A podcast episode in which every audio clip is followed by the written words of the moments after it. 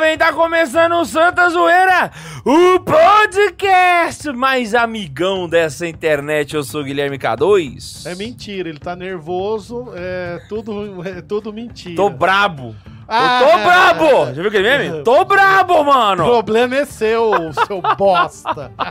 Ó, oh, eu sou o Pato Samuel, beleza? Um abraço aí pro nosso amigo que tá nos acompanhando meu xará, Samuel Vitorino, você que cuida do Pato Sebastião. Pato Sebastião Carneiro me ligou hoje. Nossa, que bom! Foi o antigo pároco aqui. ah, agora sim eu tô sabendo quem é. Também tava na dúvida, quem sabe é Ele me ligou ontem, nossa, que beleza. Cara, não, mas é sério, foi o padre que me auxiliou pro seminário. Ah! Sério. P-Ray. É, ele, e ele já sofreu, eu falei que ele é um Highlander, porque ele já sofreu cinco, cinco ou seis AVC, cara. Nossa, tá cara. Tá louco, velho. Sete é o limite, né, velho? Ó, quem vai assistir amanhã, o que você tá falando, mano. Fica na sua. É que é santa zoeira, ele vai achar que eu vou falar, pô, que, né, sei lá, eu não entendo nada de saúde. Jaiara.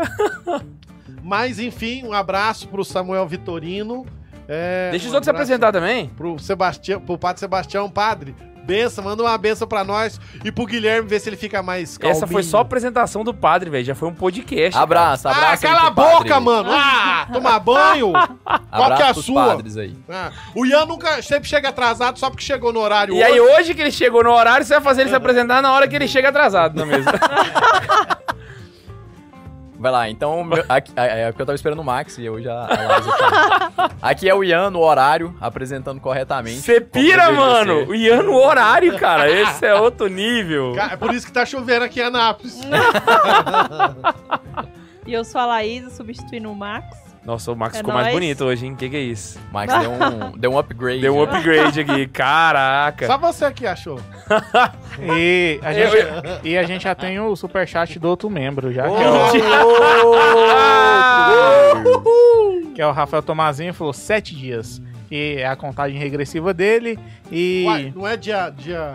Semana que vem, semana que vem teremos Rafael Tomazinho aqui no podcast. Puta, eu não tô aqui, não. E ele falou assim: vou ser o primeiro hoje, Ixi. boa noite.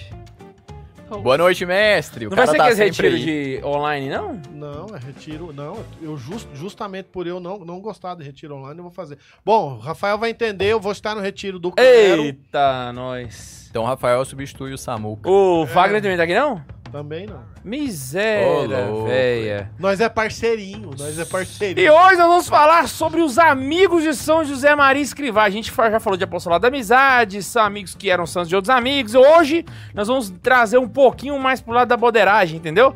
Essa lado da boderagem mais próxima, assim, amizades e tal, de São José Maria Escrivá. Mas antes nós temos leituras de e-mails. Ian falou que vai ler a primeira para nós. Bora lá então. Gabriel Ávila, 4 de novembro desse ano, então que semana que passada, isso? olha só. Hoje dia, dia 11, então é exatamente uma semana. Vamos lá. Fala gurizada, olha só, pegando o Max aí, hein? É, meu nome é Gabriel, tenho 20 anos de idade. No momento em que escrevo, moro aqui do lado, em Goiânia, e acompanho vocês desde 2019 depois de descobrir que o Santa Carona tinha um podcast, o que eu queria ter descoberto antes. Caraca! é, o Santa Carona, como um todo, de maneira especial o Santa Zoeira, sempre me ajudou muito na minha caminhada. Ouvir falar de temas da fé de maneira descontraída e informal é maravilhoso. Ver que para ser santo eu não preciso matar meu jeito de falar e que a santidade não é um fingimento, não é só para cerimônias, mas para o dia a dia, para o ordinário e, sinceramente, às vezes é necessário empregar o apostolado dos palavrões mesmo. Oh. É, a gente entende bem disso. eu descobri recentemente que vocês voltaram à ativa depois de mais uma parada. Estou tirando prejuízo e ouvindo todos os episódios que perdi e nesse momento escuto o episódio sobre constância. Pô, já tá quase chegando em nós. já tá chegando em nós. É muito bom ver vocês se zoando pela constância do podcast. KKK. Enfim, esse tema é muito importante para mim, pois é a minha cara cair na inconstância. E não coloco a culpa no meu temperamento, é culpa minha mesmo. Tem hora que olho para dentro e penso, tenho que deixar de ser vagabundo. Caraca! Queria dizer que neste mesmo episódio da Constância eu entendi a referência do Neiva sobre a filactéria do Lich, e me senti meio nerd. RPG vibes. Caramba. Cara, eu não entendi nem no dia, nem isso aqui. falando. Em, falando em RPG, o melhor episódio da história foi Invadindo o Evangelho. Na, é, na moral, ri demais e curti mais ainda. Por favor, mais episódios assim, invadindo outras passagens, invadindo a Vila dos Santos, invadindo a história para estapear o Lutero, o que gosto de chamar de Tapa Pio, porque o padre Pio sabia como bater em herege. Isso é porque você não viu o Papai Noel, então. É verdade. Enfim, façam mais. Ou não façam, né? O que acharem melhor. Finalizando, espero que um dia esse mês seja lido, mesmo que demore. Muito obrigado por tudo que fazem pela fé católica. Louvado seja Deus pelo apostolado de vocês e não parem. Se pararem, voltem como sempre fizeram. Fiquem com Deus e que viva Cristo Rei. Que viva! Hashtag, hashtag Pô, fica Max, hashtag volta Neiva e hashtag abaixo Rádio Tradiza. Ô, Gente, louco. que e-mail bom, mano. Eu Você pira? Que que é E isso? lemos velho? rapidamente, então surpreendemos o, o Gabriel aí com a leitura de e-mail E leu rápido, boa. rápida. Segundo e-mail, Segundo e-mail. Yuri Moraes, ele mandou dia 2 de novembro, há nove dias, então também super Top recente. demais. E aí, jovem, salve Maria acumu... acumulada. Salve Maria Eu falei, acumulada. gente, eu tô lendo certo. Acumulada de de graça. Meu nome... Criamos uma, no, uma nova titulação de Nossa, Nossa, Senhora. acumulada, rogai No- por nós. Nossa Senhora acumulada de graças, rogai por nós. Meu nome é Yuri e eu sou do Acre, do litoral. Pira? Não, não, não, não. Não, ele é do Acre do Calma. litoral. Calma. Eu sou do Acre do litoral, o estado do Espírito Santo. É isso Ah, aí. tá. Quando falou Acre, eu já falei, senhor. E, temos o outro. Espírito Santo parece que é um terreno que fica do lado do Rio de Janeiro, né? Cara, mas tem alguém. É, é, no Acre tem alguém. Se você é caroneiro, está no Acre, mande um e-mail pra nós. Lá não deve ter internet, padre. Ó, você tá vendo como que o Lá Guilherme deve tá chegar tratando. os, pendrive contrabandeados Eu de tô balsa. falando, ou eu tô falando, olha, eu acredito em você, irmão. Engula, faz o Guilherme calar a boca. Você que é do Acre. Estou- manda Você que é do. Estou Jurassic Park. Da... Estou escrevendo este e-mail enquanto ouço o episódio de Halloween. Gostaria de contar o meu percurso dentro da igreja. Eu sou da típica família católica brasileira, não praticante. Então não é católico. Fiz a primeira comunhão e depois virei coroinha, mas mesmo assim nunca liguei muito para a religião. Putz, grila. Fui coroinha por quatro anos e durante esse tempo vivi sem mesmo me confessar, Nossa. só para mostrar como eu era um coroinha super dedicado. Quando eu estava no sétimo ano, eu conheci os arautos do evangelho Eita. e com o apostolado dos arautos aprendi a amar a tradição, a igreja, o nosso Senhor Jesus Cristo e foi ali que aprendi a amar a Nossa Senhora. Porém, em 2019 percebi que ser arauto e sacerdote não era a minha vocação. Foi muito difícil para mim sair do grupo uma vez. Sair do grupo, uma vez que parecia que eu estava traindo o nosso Senhor. Mas meu encarregado, o padre Christian, me ajudou muito nessa questão. Boa. Quando voltei para casa, comecei a frequentar a paróquia da minha cidade lá havia um padre TL. Então eu imaginei, eu havia saído do canto gregoriano para o nego nagô. Nossa! Este padre falava muito do Papa Francisco e mentia muito sobre o Santo Padre, fazendo com que eu começasse a pensar que o Papa era um herege. Ai, Jesus. Graças a Deus conheci o Santa Carona e com o tempo aprendi a amar o Santo Padre. É e um hoje- objetivo. Po- E hoje posso dizer com grande orgulho: viva o Papa Francisco. Ê, Brasil! Chorem, Raditrades! É exatamente isso que ele colocou. É. Raditratos chorem. Conheci o Santa Zoeira com um episódio do Grande Herege Lutero e aí apaixonei. Escuto agora o Santa Zoeira a cada dia e a cada dia incorporo a opressão. Teles e Raditrados são duas faces da mesma moeda. Viva o Santo Padre. Viva o Papa! As piadas do Max são muito ruins, mas eu gosto. Mano, é o seguinte, não se esqueça de mandar o seu e-mail pra gente. A gente fica muito feliz quando chega e-mail assim, porque dá pra ver, mano, onde é que vai chegando e como vai chegando. A gente, agora reparam que a gente tá começando a ler os e-mails mais recentes, então pode mandar, manda e-mail pra gente, que a gente vai selecionar os melhores, beleza? É só mandar para santazoeira.sc arroba gmail.com arroba cala a boca, gmail.com Cara, puta música ridícula, mano. Você já viu esse programa, padre? Esse programa ele é ridículo, de ponta a ponta.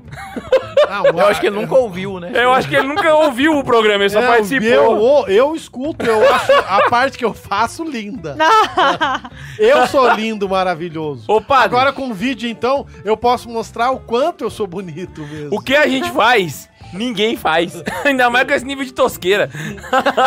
Foi, foi o Padre Samuel que perguntou se tinha algum caroneiro do Acre, é isso? É, isso A mesmo. Liz respondeu a gente, mandou dois reais, falou: caroneiro e seminarista Anthony é do Acre. Ah! Chupa essa, K2! meu! Ah, Isso moleque. mostra que a gente tá indo em todos os quatro cantos do mundo. Mas o e fora Anthony- dele também. O, An... o Anthony é caroneiro das antigas. Muito das antigas. Vai evangelizar a Amazônia, mano. Achando o quê, velho? Das antigas, porque, mas na verdade ele é recente, é porque o espaço-tempo lá é passo diferente, entendeu? Gente, é o seguinte. Hoje vamos falar sobre a amizade de Santos. Santos que era amigo de Santos e tinha outro Santos que era amigo de Santos. Mas antes, mano, eu queria que a gente pudesse comentar aqui, antes da gente chegar no São José Maria Escrivá, nos amigos dele, a importância da amizade, da amizade no processo de santidade. Porque tem muito caso de gente que a gente conhece, que assim, da história da igreja, né? Que se tornou santo porque foi amigo de outros santos. E vice-versa, né? Na verdade, isso é muito comum na história, né? Exatamente. Nunca tem um santo sozinho, sempre tem um santo tem alguém perto. É, ele sempre vai Não, carregando o- é, outro. Eu junto. gosto muito da definição que é, que Ara Lubick dá, né? Que o santo ele é como um sol. E os amigos são aqueles que o orbitam em torno e acabam também pela irradiação da, da luz sendo também santificados ou vão se, se tornando outros santos. Então você para para olhar, por exemplo, a fundação do Movimentos Focolares, fugindo totalmente assim do né, da proposta. Mas você olha o Movimentos Focolares, os primeiros que tiveram contato com, com Chiara Lubick, a grande maioria deles tem, tem causa de, de canonização aberta. Caraca. É, é, é se separar para. Não, no Opus Dei é tão comum, tão comum que é, é, o padre. Na época, o padre. Ian. Acode o. Eu, Padre. eu tô lendo o ponto aqui do, do É, caminho pra eu citar a hora que o senhor terminar, É, mas o pode padre. Eu esqueci agora, caramba. É Xavier. Padre. É que ele queria lembrar o nome do padre, ele tava pedindo pra Tava contando que eu ia É, dar, né? É que eu tô é. procurando um ponto pra complementar o que o senhor tá Na falando, época, mas não achei. o, o padre Xavier Etivarria, ele pediu para que o Opus Dei parasse com, com, Com os processos de com os canonização. processos. Porque era muito. Não, É, é porque, porque, é o normal, é né? o Tipo normal, assim, por exemplo. Não é o normal, é o obrigação. O primeiro casal que, que entrou com o processo de canonização entrou porque o Papa João Paulo II pediu. Porque E- o Papa queria um, um casal santo que fosse leigo, comum, viver o dia a dia, tal, não sei o quê. Esse primeiro casal conviveram com São José, São José Maria. E morreram, assim, santamente, sofrendo pra caramba. O cara teve câncer, mano. Caraca. E, e é porque, assim, até, até explicando, não é questão nem de soberba e nada, mas é porque qual que é a missão do católico? É ser santo, pô. Aham. A, a missão do. ah, qual que é a nossa função como católico? É a santidade o apostolado. É ser santo fazer os outros santos, basicamente. Por isso que a gente é batizado.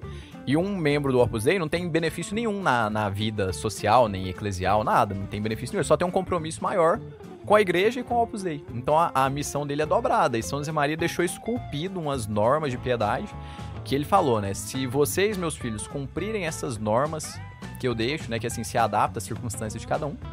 É, eu não tenho dúvida de que vocês serão santos. Ou seja, lutem pra cumprir as normas, vocês De serão santos. certa forma, você quer ver traduzindo um- em, e não é- não é no assim português ele- bem dizido, é como se ele tivesse desenvolvido Um um tutorial método, de santidade. um método de santidade. Mas Segue assim, esse espaço não aqui. é presunção dele, porque se você parar pra olhar... Não, por mas exemplo- ele foi santo, então.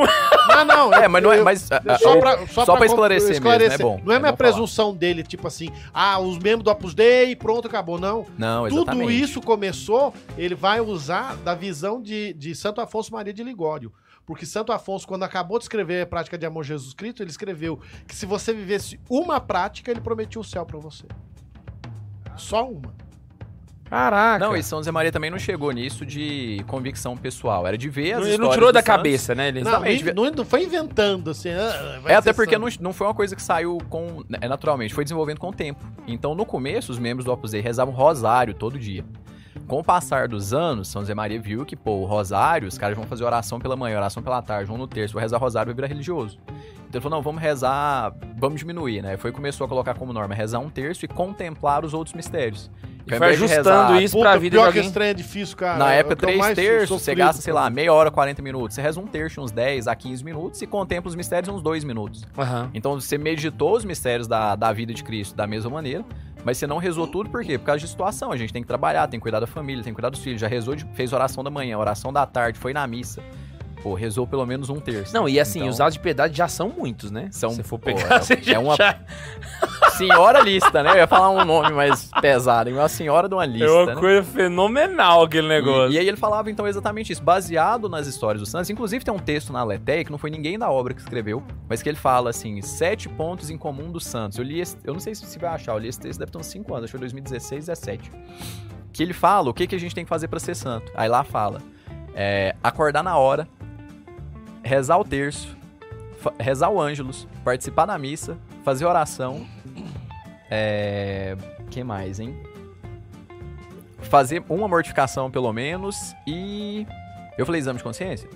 Não. Então deve ter sido o exame de consciência. Eu acho que são isso, não lembrei de cabeça não. Ele fala mais ou menos sete. Que tá tudo nas normas dos membros do Opus Dei e todos os santos faziam isso. Aham. E não é só nos membros do Opus Dei, a maioria dos religiosos também tem esse costume, tem essas práticas assim que eles, que eles fazem. Oração, terço, missa, comunhão, exame de consciência, anjos. É um caminho comum Cara, na igreja. Pô, todo mundo deveria fazer isso, né? É, é, é, Você você falou, eu tô, tô pensando aqui. Assim, se você for ver, pelo amor de Deus, eu não entendam mal o que eu tô falando, tá? Mas assim. Você é um a- herege, pronto. Você é um criminoso. criminoso. A. co- Toda. Vou pegar aqui no caso de uma empresa, né? Uma empresa que produz, sei lá, tênis, né? Ela tem que ter um processo pra fazer esse tênis de forma que seja replicável. Uhum. Então ela pode treinar outros funcionários para conseguir fazer esse tênis e aí ele conseguir produzir em larga escala, né? Ah, se- se- trazendo para o campo religioso, é como se tivessem desenvolvido um processo para santidade. Até mesmo porque foi replicável. Se você for ver São José Maria Escrivá e todos os outros que foram canonizados na sequência, é algo que, tipo assim, ele realmente conseguiu adaptar aquilo ali para a vida cotidiana de uma forma que qualquer pessoa consiga colocar em prática. Exatamente. Entende? E consiga replicar isso na vida dele de forma que ele vai se santificar no fim da. É por isso que São José. Maria falava que o plano de vida de um membro do Opus Dei é como uma luva, que se adapta à mão de qualquer pessoa. A Uhum. luva é sempre o mesmo formato, mas ela se adapta à mão. Uma mão é mais gordinha, a outra é mais fininha, um dedo é maior, outro é menor, mas todo jeito a luva Isso. se adapta e fica confortável. Aham. Então sempre é assim, pô, a gente consegue, ah, um- membro do Opus Dei, um médico, um jogador de futebol, um militar.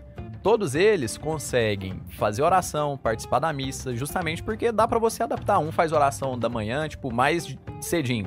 O outro faz no intervalo no trabalho. O outro faz é, entre um atendimento e outro. Então, assim, cada um vai colocando nas suas circunstâncias, mas dá pra todo mundo viver se tiver boa vontade. A nossa luta é essa, né? Não, mínimo de disciplina. Porque o que acontece é o seguinte: o problema da gente é, é uma das coisas que São José falava nesse sentido era a questão da disciplina. Sim. Porque se você for um cara indisciplinado, porque o importante para São José, às vezes, o que conta muito, não era também a quantidade de oração que se fazia. É a qualidade com que eu tô rezando. Às vezes eu tenho um dia que pode ser que eu não vá conseguir fazer os 30 minutos de oração de manhã, mas eu consigo fazer bem feito 15. Faz esses 15 que vale a pena. Uhum. Porque o que acontece? Às vezes a gente fica preso. Ah, não vou dar conta de rezar meia hora de manhã, meia hora pela tarde, Santa Missa, Visita o Santíssimo. né? Aí o que acontece? Ah, então não vou fazer nada porque não vai dar. Não, mas Tá peraí. muito mais na qualidade que no volume, né? Isso. E Às começa vezes. aos poucos é. também, pô. Pô, não faço nada. Então começa, Cara, quando nem eu rezando o comecei- terço inteiro. Reza uma dezeninha. Ó, quando eu. Na Com começa com o Ângelo. Não, ó, aí. eu digo pelo meu testemunho. Quando eu comecei, olha que eu saí do seminário. O pessoal pensa assim que padre sai do seminário, assim, mestre na oração, né? O cara ah, já é, São, Santa Teresa d'Ávila saiu, tá celebrando missa. Cara, prim- os primeiros tempos, o padre Rafael dizia pra mim assim, reza cinco minutos. Cinco minutos de manhã, cinco pela tarde. Você dá conta de fazer cinco? Dou, cinco dou. Aí eu, eu era inquieto pra cacete.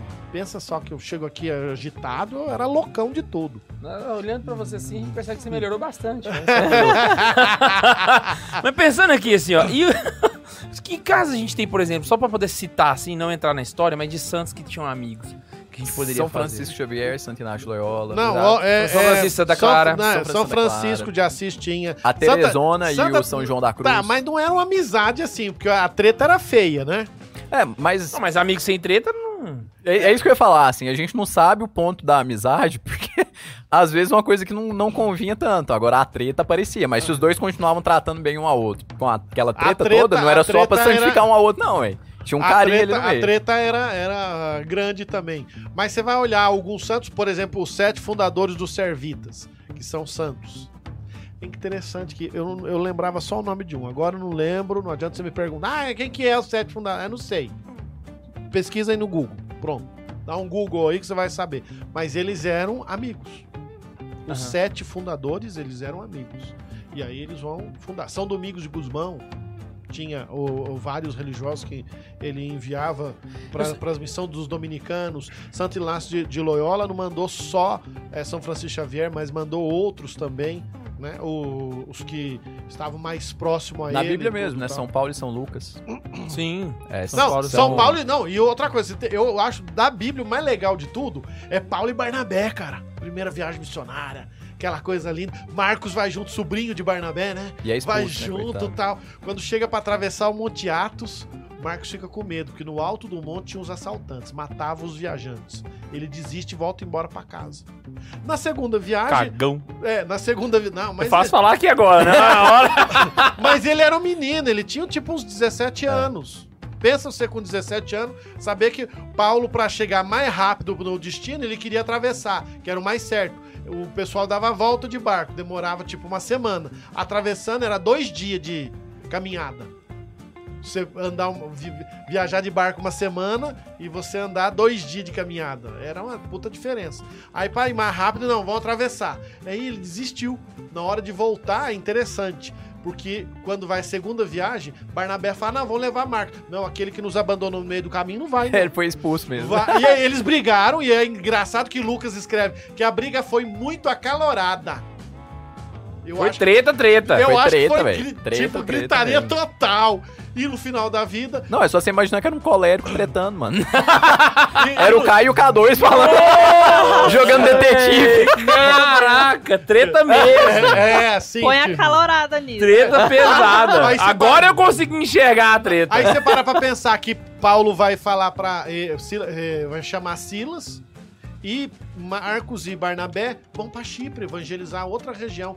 Mas nem por isso, porque no final da vida Paulo fala o que pra Lucas? Pra eh, Timóteo: traz-me a capa que ficou na casa de Carpo, os pergaminhos e pede pra que Marcos venha, eh, João Marcos, venha até nós. Porque ele me é muito útil no ministério. Escrevia latim, grego e hebraico. Caraca, mano. Oi, não, e, tem mais ainda sobre amizade, velho. E aí já até, não sei se vai entrar um pouquinho mais pro tema, mas até a amizade que leva pra Cristo, que foi justamente André e João. Porque como que, que foi o, o processo de a, a conversão deles? André foi quem conheceu Jesus e falou pra João. Falou, conheci aquele de quem falava João Batista, né? Aham. E aí João foi, foi atrás. Então, assim, é, foi meio que uma recomendação de André pra João. Então, Mas pô, achei a salvação, vamos lá Se também. você parar pra observar, o discípulo mais. Não é do discípulo os programas, mas tudo bem, vai, vamos lá. Mas o discípulo mais importante de todos acaba sendo André. Porque André era o cara que já era formado, André já era discípulo de João Batista, já tinha anos que seguia João Batista, tudo. Mas quem ficou na primazia de tudo? Pedro. É engraçado que André é um discípulo esquecido. Quem Jesus levava pra tudo? Pedro, Tiago e João.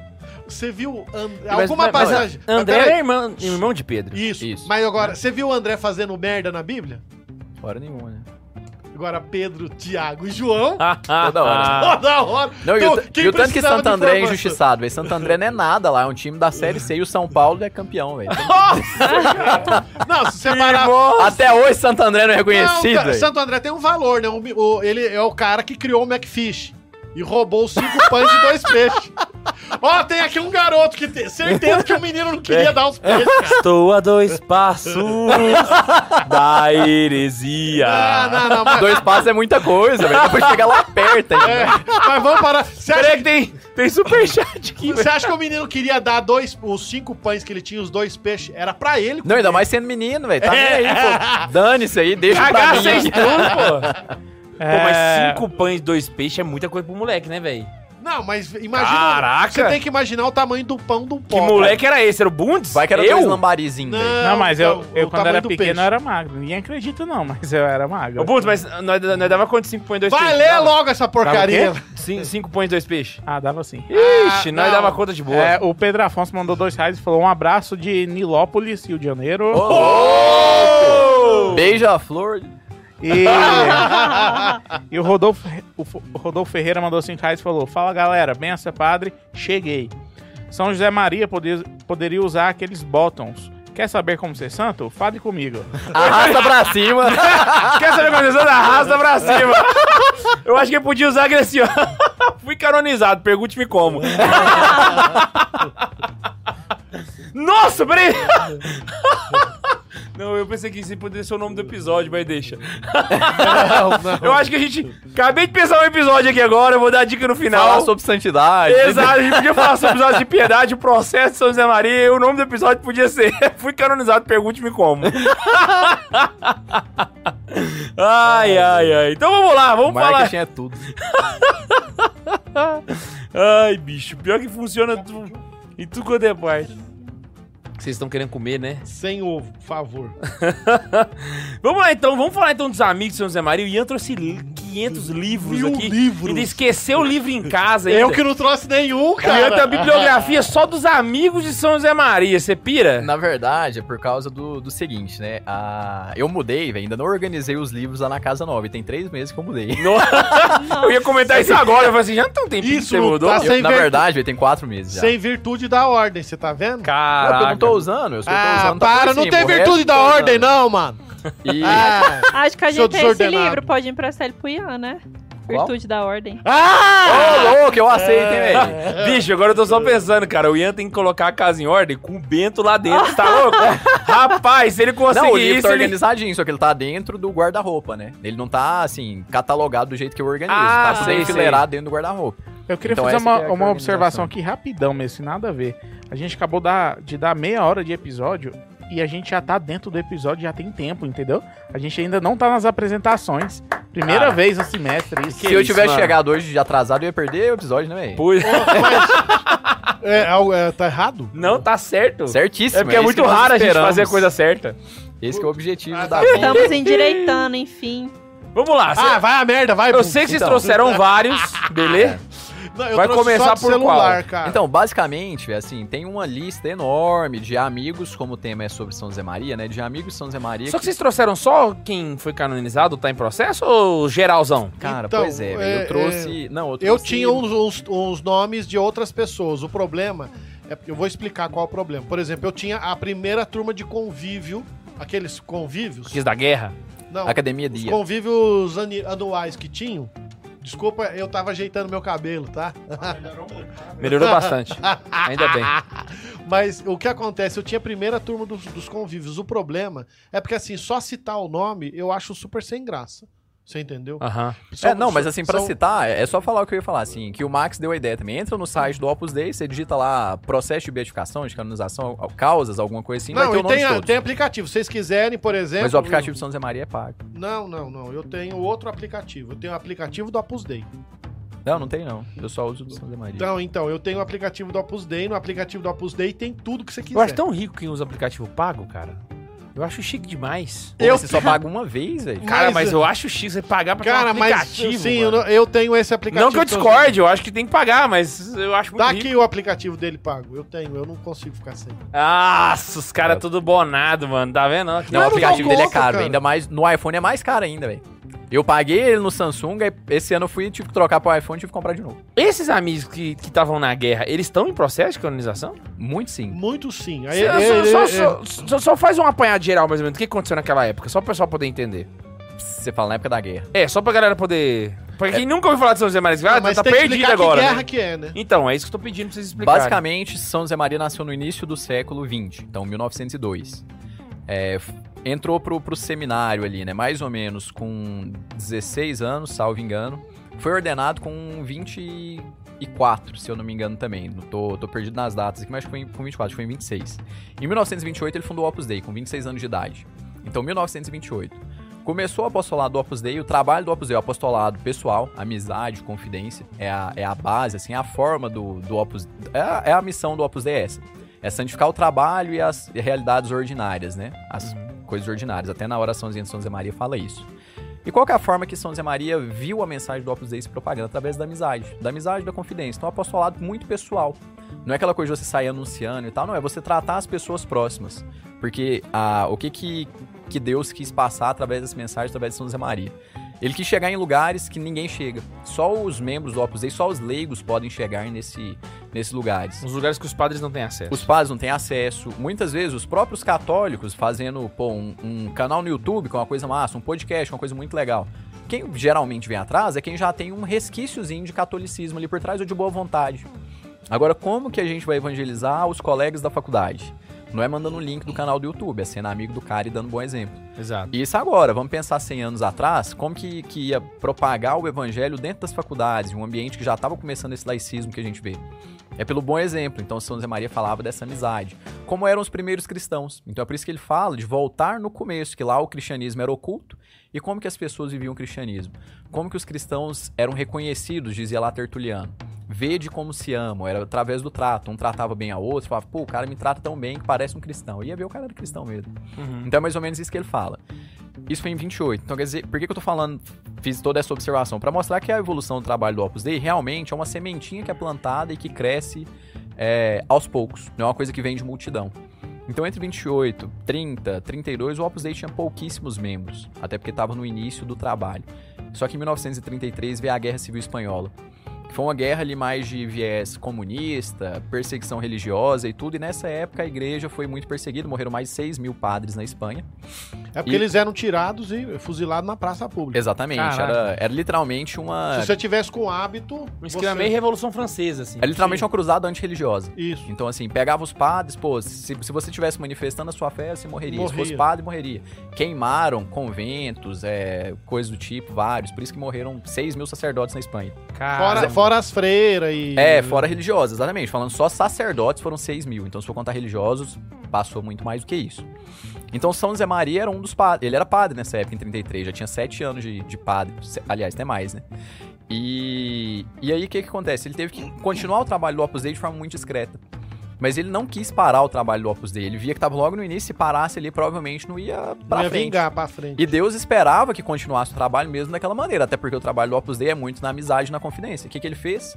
Ele reuniu os filhos espirituais dele, as pessoas que ele tratava mais próximo, e juntou para que passassem o período da, da guerra juntos, o período da, da Guerra Civil Espanhola. Então, entre 33, 34, até 36, quando foi acabar a Guerra Civil Espanhola, eles ficaram, por exemplo, na legação de, Honduras. É um lugar que eles ficaram acolhidos para fugir da perseguição. a legação de Honduras? Legação de Honduras é tipo como se fosse É uma embaixada. Embaixada. Embaixada, Embaixada de Honduras mais na. Espanha, Ah, mais ou sim. menos. Então lá, São José Maria ficou com Dom Álvaro, Pedro Cacharo, com esses primeiros membros do Opus Dei. Álvaro nem padre não era. Não. Não, ele foi se ordenado padre em 1944, mais de 10 anos depois. Aham. Nessa época, Álvaro era ainda estudante de engenharia. Não, ele o foi único formado padre depois. da obra era só. o- Só São José Maria. Os primeiros padres do Opus Dei foram em 44, então mais de 10 anos depois. Inclusive, Dom Álvaro foi um dos primeiros. Mas é, nessa época, então, São José Maria é, tratou de dar formação para esses primeiros membros. Então já tinha uma amizade, uma confidência, era o, o espírito do Opus Dei, mas a guerra acabou unindo eles mais. Então é literalmente aquele conceito assim de que Deus é, escreve certo por linhas tortas. Deus não queria a guerra, mas ele inspirou nos seus santos que estavam Não, ali. ele, ele diz que Deus escreve certo com o pé da mesa. É verdade. Eu nem lembrava da expressão.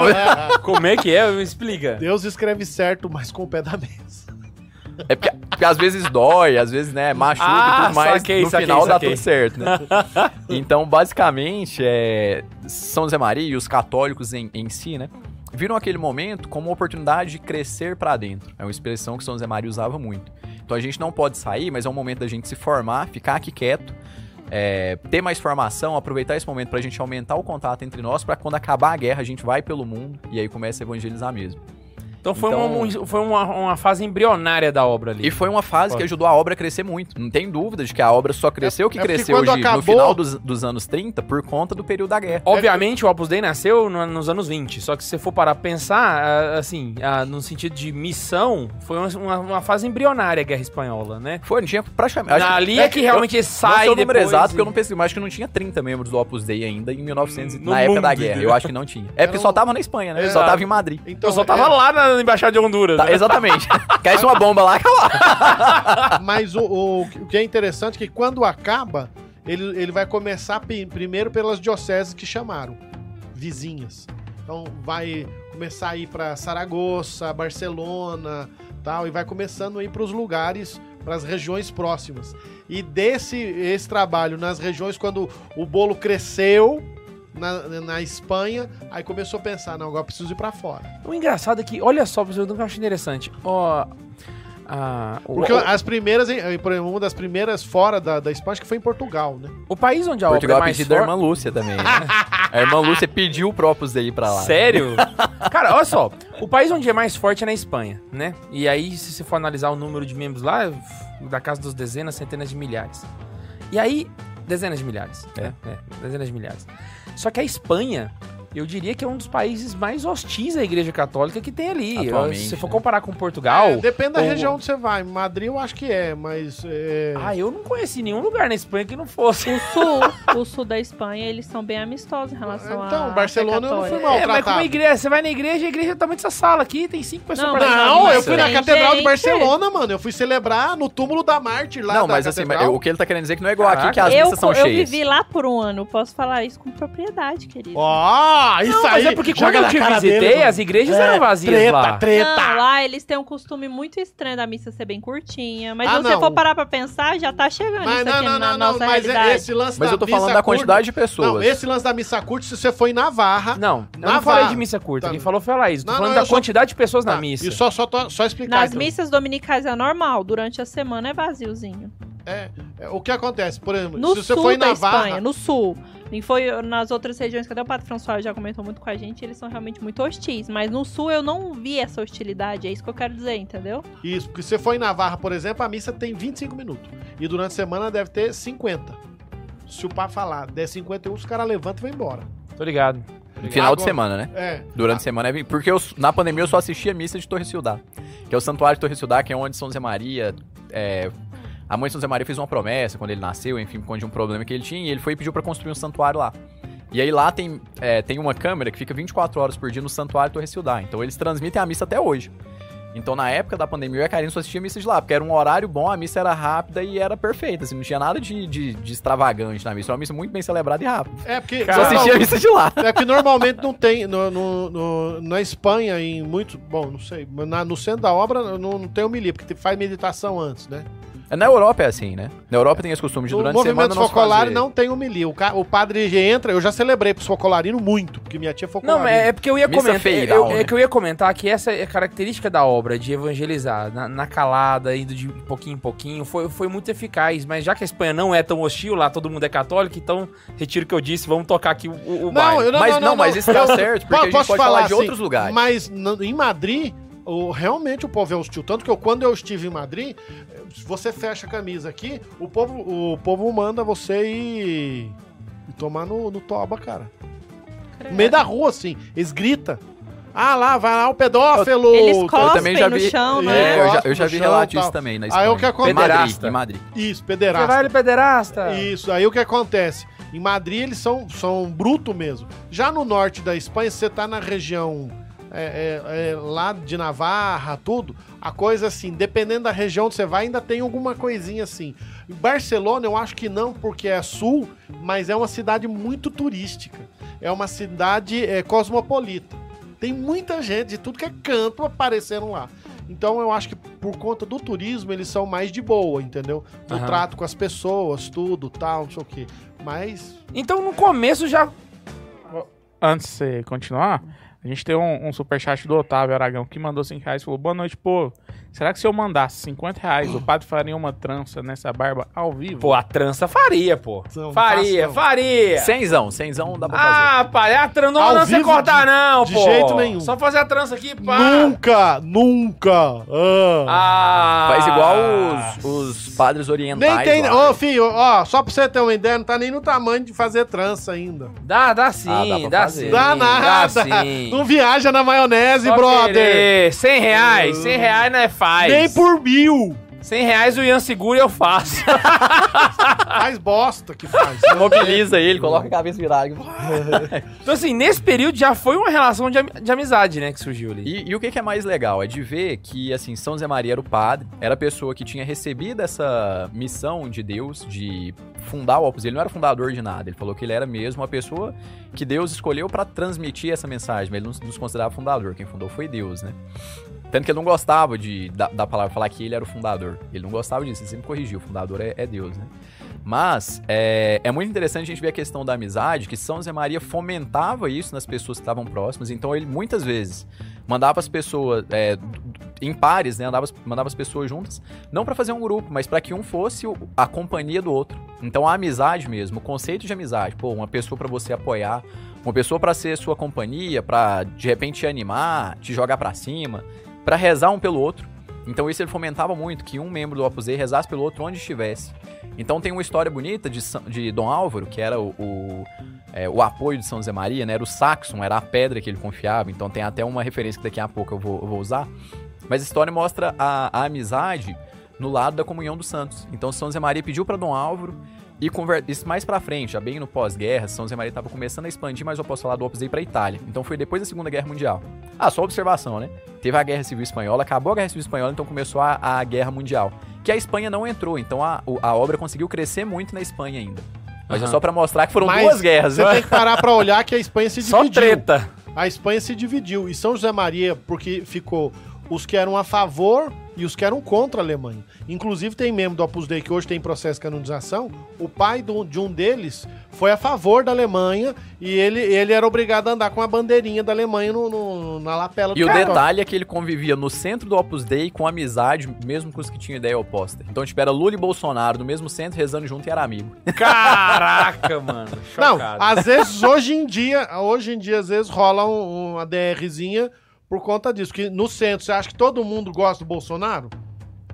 É claro que não, né? Tem um monte de gente que não gosta. E aí tem um monte de gente que Até gosta. mesmo porque não ia ser Opus Dei, ia ser comitê do Bolsonaro. É, mas- Exatamente.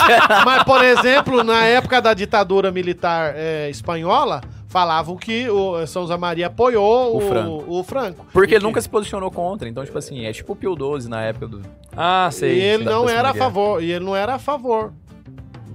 Na verdade, ele nunca deu palpite. Ele tipo, ele nunca- nunca interferiu, porque é irrelevante. É um Ele é assunto padre, temporal. ele não tem que ficar dando pitaco nisso daí. É um assunto temporal, ele sempre falou isso. Falou: olha, assunto temporal eu deixo com vocês. Eu cuido da fé e dos bons costumes. Aham, eu não tô... Mas só pra não- terminar a história, então, a questão da amizade, na verdade, pra recomeçar a história, né, que é muito interessante, mais pra frente, mas São José Maria confiava muito no Dom Álvaro, e ele falava dessa amizade humana, mas também de um, de um aspecto sobrenatural. Então ele falou pro Dom Álvaro ir pra, Itália, procurar um contato com um padre e tal, pra poder é, crescer o apostolado da obra. E o Dom Álvaro tava meio assim, até é, inseguro um pouco, porque era uma missão muito pesada pra ele. Ele falava, pô, não sou digno, quem tinha que vir era o padre, né? Que era o São José Maria.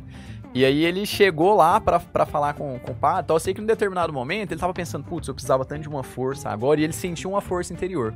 E aí ele sentiu uma força, tipo, Deus ajudando ele. E ele falou, acho que o padre tá rezando por mim. E quando ele voltou pra Espanha, boas notícias e tal, encontrou com São José Maria, ele falou, padre, a tal dia, a tal hora o senhor tava rezando por mim.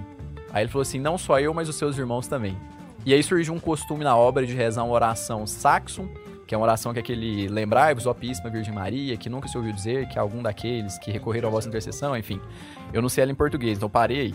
Mas por que, que surgiu esse costume? Porque é pra você rezar pela pessoa do Opus Dei que mais precisa naquele momento. Como naquele momento era o Dom Álvaro que mais precisava, São José Maria estava rezando por ele e pediu para que os outros também rezassem por ele. E foi exatamente naquele dia, naquela hora. Então São José Maria fala que isso é uma lição da comunhão dos santos. A tal de, ele, isso inclusive está no caminho, é um ponto do caminho, ele fala desse, desse acontecimento. Caramba. Então a, a amizade levada de uma, de uma maneira sobrenatural e Deus mostrando que ele tá sempre acompanhando. então é, é um primeiro traço que já, já Só antes da gente continuar, explica a palavra saxum. Porque senão alguém pode estar entendendo errado. O que, que quem tá falando aí dos Bom, vou falar das, das, é, da bibliografia que eu trouxe, resumida, porque eu não, não encontrei todos os livros lá, então eu trouxe basicamente Achou os que deu conta? É, eu trouxe basicamente Dom Álvaro e um do Pedro Cachiaro, que ele fala sobre São José Maria, principalmente nesse período do- da guerra, Guerra Civil Espanhola no início. Então, das biografias do Dom Álvaro, a minha favorita é essa daqui, ó. Chama Saxum, S-A-X-U-M. É Você rocha, já leu essa do Hugo de. Azevedo? Significa rocha. Você essa- leu? Essa E não daqui- gostou? não, é excelente, mas essa daqui eu achei melhor, porque ela tem mais histórias, então ela é mais ilustrativa. Essa daqui é mais biográfica, essa daqui é muito exemplar. Essa daqui, e a capa dela é fantástica também, né? Essa Uma edição capa é muito bonita, velho. Esse livro é muito bonito. Quem fez ele foi um jornalista americano, John Co- Coverdale, né? É, ele é da obra. Exatamente. Então, Ele, é... é- ele, ele, ele, na verdade, não, é não é jornalista, ele é, Pesquisa- é advogado e trabalha com direito tributário.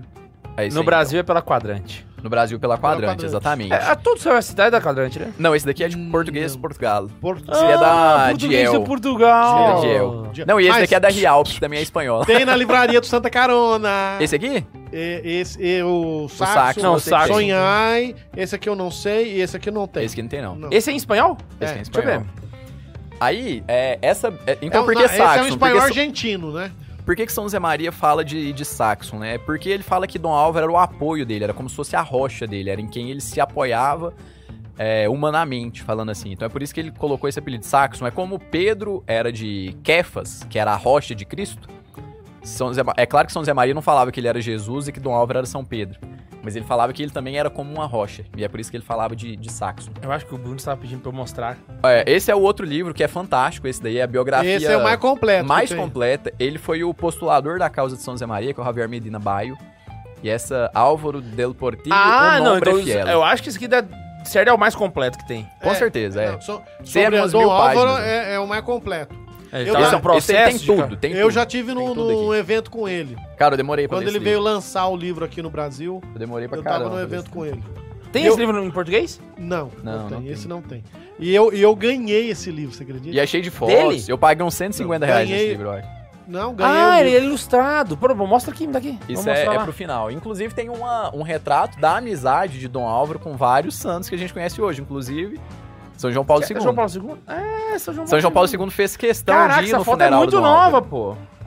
Não, São João Paulo II fez questão de ir no, no, Paulo VI aqui embaixo. no funeral de, de Dom Álvaro. Acho que tem essa foto lá na frente, cara. São Zé Maria rezando diante do corpo. Perdão. São João Paulo II rezando diante do corpo de Dom Álvaro. Vamos ver se tem aqui. E, e é muito legal porque São, é, São João Paulo II fez questão de ir até lá porque ele falava que tinha que vir, né? Ah, O Dom Álvaro era olha muito aqui, amigo ó, dele. O velório de Dom Álvaro e, E, João lá, Paulo II São João Paulo rezando, II no, rezando. No túmulo dele. E essa é a Não, última não é- foto é de São o- Zé Maria, dia 23 de março de 1994. Ah, a última foto 22, dele? 22 de março Não, de 94. última, última foto, Dom Álvaro. É, Dom a Álvaro. última missa de Dom Álvaro foi lá em Jerusalém. Quando Jerusalém. ele chegou da via de Jerusalém, ele dormiu e morreu.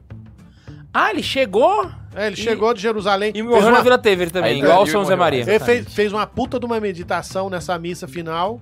Parecia que ele, tipo, tava vendo, eu vou morrer. E aí celebrou a missa, chegou e descansou e aí infartou. Não, e isso e é tem muito registro bonito. dessa. Cara, tem registro dessa, dessa meditação. Olha, eu, eu, se eu não me engano, tem Olha um o trechinho 23 dela naquele hablar com, com Deus. eu- É. Não, hablar com Deus é o falar com Deus, né? Aquele. É... Cara, esqueci o nome. Daquele livro que tem as meditações do Dom Caraca. Álvaro. É, tem, tem, Esqueci o tem, nome agora. tem o... Tem. Mas o o que, que é mais interessante? Tipo assim, é, é o vínculo da amizade que Deus também tava. Deus também valorizou isso daí, né? Entre São Zé Maria e Dom Álvaro. É, pô, eu, eu conheço muito Dom Álvaro, que pra mim é, é meu santo favorito, sabe? Assim, o São Zé Maria é o pai, né? Mas o Dom Álvaro é o. Você gosta mais. É o de devoção. É, tipo, eu, eu li tudo que tem disponível do Dom Álvaro. De São Zé Maria ainda falta algumas coisas pra ler, né? Mas é porque Cara, também tem eu- muito mais, né? Eu, não, eu acho que eu li tudo de Dom, Dom- São José Maria. O Dom Álvaro eu tenho esse, Não, São Zé Maria, toda vez esse. que eu leio um livro aparece um novo, velho. não, consigo acompanhar, não. Mas- Eu só não tenho aquelas coisas assim, tipo, obras críticas completas, essas coisas assim. E esse aqui é, é um último, é uma última biografiazinha que eu achei lá que é mais fácil, que essa aqui é português de Portugal, é publicado pela Diel. Português do Portugal. É, é do Hugo de Azevedo, também muito legal, tem umas histórias É, muito isso bacanas interessante. Eu aqui. Muito falando bom esse que eu livro. gostei dele. Ó, e ele tem um, ele é, tipo assim, esse daqui é, o Saxon é muito, assim, histórias de Dom Álvaro, então é muito legal pra quem quer conhecer, tipo, pô, o que que ele fez de legal. Ó, o, o esse daqui é legal um do, misto. Agora o, esse daqui é tudo, esse daqui é você o legal saber do desde... Saxon é porque assim... a- é, árvore é o genealógica, máximo árvore genealógica nerd. até processo de canonização. é, não, o, o Saxon é legal porque tem aquelas histórias de biografia que você gosta de ficar lendo, sabe? Exato. Acaba você. Agora, o Hugo de Azevedo, ele é legal porque ele conta curiosidades que no outro não tem, Saxon. Exatamente, isso aí. Agora, o. o Javier o- Medina o, Baio. O Javier Medina Baio, ele escreve assim. Ele não é muito legal, porque, primeiro, o livro já é espanhol. Então, você tem que. Ah, mas espanhol é igual português, é a mesma coisa. Não, tem gente que tem dificuldade. É português mal no- falado, mal escrito. no- nos- principalmente quando se refere à questão de verbo. A Laís deve concordar comigo. Verbo espanhol nem sempre é fácil entender o que o cara É tá falando. tão difícil quanto português. É, e aí o que acontece? Aqui ele conta muita curiosidade. Nas partes iniciais é muito bom, é fácil de leitura. Quando chega do meio pra frente, que ele, quando ele assume a obra depois, Aí começa a ficar um- uma coisa mais pesada. Porque daí ele vai. Não, mas aqui vamos combinar um contar sua negócio. Viagem, O objetivo do Baio é fazer um dossiê da vida do cara. Exatamente, Então a tendência do exatamente. livro ser mais chato é óbvia, porque ele tá com. Ele, ele tá contando Agora, tudo. aquele livro do Pedro Cacharo, cara, é sério. Peraí só um minutinho, deixa eu Pode só... ser que eu seja ruim. Não. Eu li ele assim, tipo assim, eu sentei, era 5 horas da tarde, eu tava num, num tipo de férias. Véi, eu acabei ele, eram umas 3 e meia, 4 horas da manhã. Esse livro é muito Mas- empolgante, isso é muito... Cara, Caraca! você fala assim, eu vou parar de ler, eu vou parar, eu vou... E você continua, cara. Não, esse livro é tão bom que eu já dei de presente pra várias pessoas. É tipo assim, ah, gosto do Opus Dei e tal, mas assim, queria... Sei lá... Essa é a história da obra. É, esse daqui é a pessoa que lê, ela, ela sente ânimo até pra ter vocação pro Opus Dei. Fala, caralho, eu quero... Pô... Putz, eu quero estar nesse negócio Cara, também. É muito porque legal. assim, muito ele legal. apresenta um Opus Dei normal pra caramba. Ele vai contar, tipo assim, coisas que aconteceram, assim, zoeira, coisa que dormiu, é, é, lugar que. Ah, nós era. Um, um quarto cabia quatro, nós estava em cinco, porque não ia deixar a pessoa sem lugar pra dormir. Tal. Ele conta as Os curiosidades. de- bastidores. Isso. Que, puta, eu acho que isso que é mais legal, cara. É, Nossa é por isso que eu Senhora. falei que eu gosto mais do Saxon enquanto biografia pra apresentar pro público. E aí, só pra fazer uma observação sobre a amizade de São José Maria e Dom Álvaro, né? É uma amizade, mas também um pouco paternal. Dom Álvaro Peraí, via... a- ao invés de você encerrar o Dom Álvaro, eu acho que a gente poderia começar a falar dele. Eu poderia Show. então dizer que Álvaro seria, de todos os amigos de São José Maria, o mais amigo. O amigo fiel. O mais próximo ali. O amigo fiel, era O o mais próximo, direito. era o braço direito, exatamente. Tanto que ele foi o diretor espiritual de São José Maria por 31 anos, desde quando ele foi ordenado até quando São José Maria morreu. Caramba, de 44 a mano. 75. Ele se ordenou dia 25 de junho de 1944, salvo engano.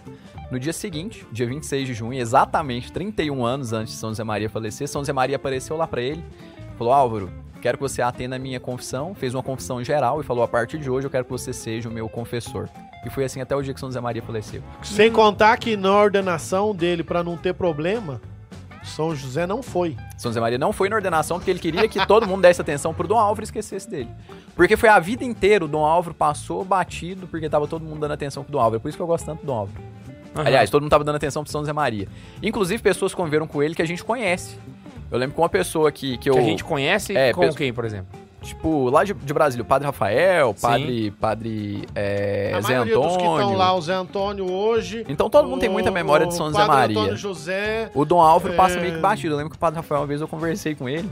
E eu perguntei, mas e como que era o Dom Álvaro? Pô, eu tava louco pra conhecer eu sobre o Dom Álvaro. É porque Ah, todo mundo chega no Padre Rafael perguntar de São José Maria, né? É, e aí a resposta dele foi assim, ah, tipo assim, resumindo muito, tá? A resposta dele não foi essa, né? Ele falou com, com muita piedade, vai parecer que ele foi, ah, tô nem aí. Mas ele falou assim, não, Dom, Álvaro era um homem muito santo, muito fiel e muito discreto. E acaba que a gente ficava sempre dando atenção pra São José Maria e esquecia um pouco do Dom Álvaro. Foi mais ou menos isso que ele falou, sabe? Não, eu acho e que foi a- assim, e, e Dom a Álvaro fase que eu acho que ele isso. teve mais, mais destaque foi quando, tipo assim, porque quando São José Maria morreu, na cabeça do Dom Álvaro, não pensa assim, ah, eu sou o sucessor, pronto, acabou. Não. Foi a continuidade, velho. Ninguém viu diferença São José Maria Pra Álvaro. você ter uma ideia. Era natural, na ninguém nem cabeça- chegou a cogitar a possibilidade de perguntar quem que seria o Na próximo. cabeça dele, ele não era o próximo. Exatamente. Na cabeça dele, ele só tava continuando o que São José Maria tava fazendo. Ele falou: não, eu não sou o próximo, não, porque. Não, e ele não tinha intenção nem de assumir como responsável do Opus Dei. Uma pena que ele foi eleito de forma unânime. Aí, tipo assim, todo mundo votou nele, não tinha como ele recusar, porque tal, todo mundo. Ah, foi uma eleição rapidíssima. Não foi uma coisa assim, ai, teve muitas eleições. Na primeira, todo mundo votou nele. 100% votaram nele e pronto. Aí acabou que, tipo assim, ele ficou meio sem reação. Pô, mas se ele chegava. Se, se ele atendeu a confissão de São José Maria, significa que ele sabia tudo de São José Maria. Exatamente. Tanto Até São o que José ninguém Maria- sabia. Ele organizou Então, livros de cara- São José Maria. Então São José Maria tinha falecido, tinha deixado alguns escritos e ele deixou só pro Dom Álvaro. Então teve algumas coisas que ele escreveu, te- por exemplo, uma espécie de visão que São José Maria teve. Ele, ele anotou tudo, escreveu num, num envelope, guardou e falou assim: Isso daqui ninguém vai abrir, só no dia que eu falecer. E deixou pro Dom Álvaro. Então Dom Álvaro que cuidava dessas coisas. Caraca. Então, assim, era o, era o cara de confiança. Tanto que São, Dom Álvaro organizou os escritos de São José Maria e era o desejo de São José Não, Maria mas que ele tem terminasse essas publicações. Tem coisa que inclusive. ele. Tem coisa que São José Maria até ficava bravo, porque, por exemplo, dentista. É, é, Ele foi no dentista, ele, por causa da diabetes, ele tinha problema com, com- nos dentes. Aí ele teve que tirar alguns dentes. O dentista ia jogar fora. E eles fizeram um rolo. Dom Álvaro, né? Pegava os dentes pra ser relíquia. Os dentes dele escondidos. Que mala, rapaz! Até o cabelo dele. cara já veaco. Que já cortou o cabelo. Cortou o o cabelo de São José Maria e- em casa, o Dom Álvaro pegou e guardou pra ser relíquia também. E é por isso que tem tanta relíquia de São José Maria pelos centros da obra. Então, muitos deles é graças ao Dom do Álvaro.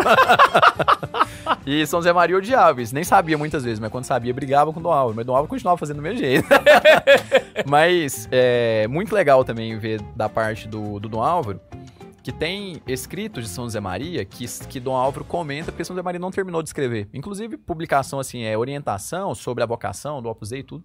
E às vezes São José Maria escreveu uma frase e Dom Álvaro escreve duas páginas para falar daquela frase. Que ele cita um acontecimento, uma coisa que São José Maria falou que só ele sabia.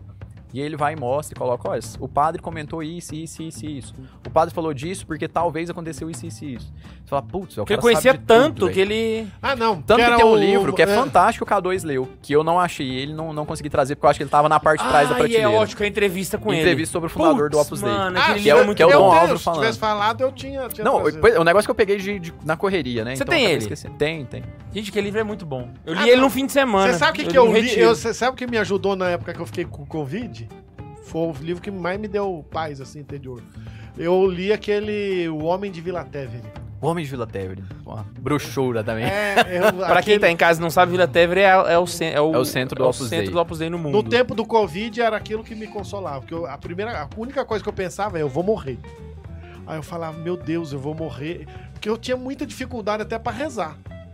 Isso E é um nível aquilo de foi um consolo pra mim. absurdo, né, velho? Porque, tipo assim, os caras chegaram em Roma, o primeiro lugar que eles ficaram em Roma foi na Vila Tevere e é até hoje, mano. Os caras estão enterrados lá. e passaram aperto, tipo assim, co- comprou lá, Pirei, ninguém mano. sabe como que pagou até hoje, velho. Porque chegava Dom Álvaro e falava, olha, hoje é dia de pagar tanto. E Dom Tá Álvaro faltando. cuidava das finanças. Tá faltando. Dom Álvaro saía e arrumava o dinheiro. Então, tipo assim, ele saía sem um Ó, real no mas bolso, voltava uma- com mil, mil liras lá na Mas tem época, uma né? história que, que ele não tinha. Ele tava pra sair, ele abriu a porta, uma pessoa deixou o dinheiro em cima do, do batente da porta. Ah, o valor certinho que faltava. Ele ia pedir pra prorrogar. Ah, ó, A promissória. pro- prorroga. O- a- apareceu, uma pessoa deixou na porta, no batente, o valor certinho que faltava. Caraca, E não era pouco, era tipo assim, umas milhares de, de liras lá na época. Temos superchat, Bundes? Temos superchat. O Fernando Storielli mandou 5 reais é, agora há pouco e falou assim: não precisa ler, não, Bundes. E, é, ele mandou 5 reais agora e falou: Fala pessoal, tem obra aqui em São Paulo. Ô, Tem muito. Tem muito. Tem muito da obra em São Paulo. Tem, não é pouco não, viu? E, e assim, também sobre é, é o Dom Álvaro, então era uma questão de uma amizade muito paternal, mas muito na questão da confiança. Então não só o Dom Álvaro, mas o tanto que é, que é importante essa questão da, da amizade e da confiança também. Eles ficavam juntos e São José Maria falava pra eles, falava, olha, meus filhos, quando acabar tudo isso, essa guerra civil lá na, na legação de Honduras, falava, a gente vai sair vai evangelizar o mundo. E Dom Álvaro ele dá um testemunho de admiração pela amizade que ele tinha com São José Maria, que ele falou que eles estavam num momento de guerra, a obra estava no começo, não tinha praticamente ninguém. São José Maria mandou eles estudarem japonês pra evangelizar o Japão. Japão. Cara, então tá no meio de uma guerra, em vez de ele pensar, não, vamos evangelizar ali a Itália, que tá pertinho. Ah, fala, não, vamos lá, estuda japonês, porque quando acabar isso aqui a gente vai chegar no Japão. Fala, pô, mas ainda não tá nem em Barcelona, Não, mano. vamos, não, só- vamos colocar na loja aqui. Ô, o Japão é, é longe pra quem tá mora no Brasil. Mas pra quem mora na Espanha, Ah, mas é cê- do outro lado, vê- brother. Você vê uma pessoa que viveu. É muito mais longe dele. Eu acho, não sei se vai ser santo, mas eu considerava uma pessoa muito santa. Por exemplo, o. É, é, Dom Álvaro, Dom.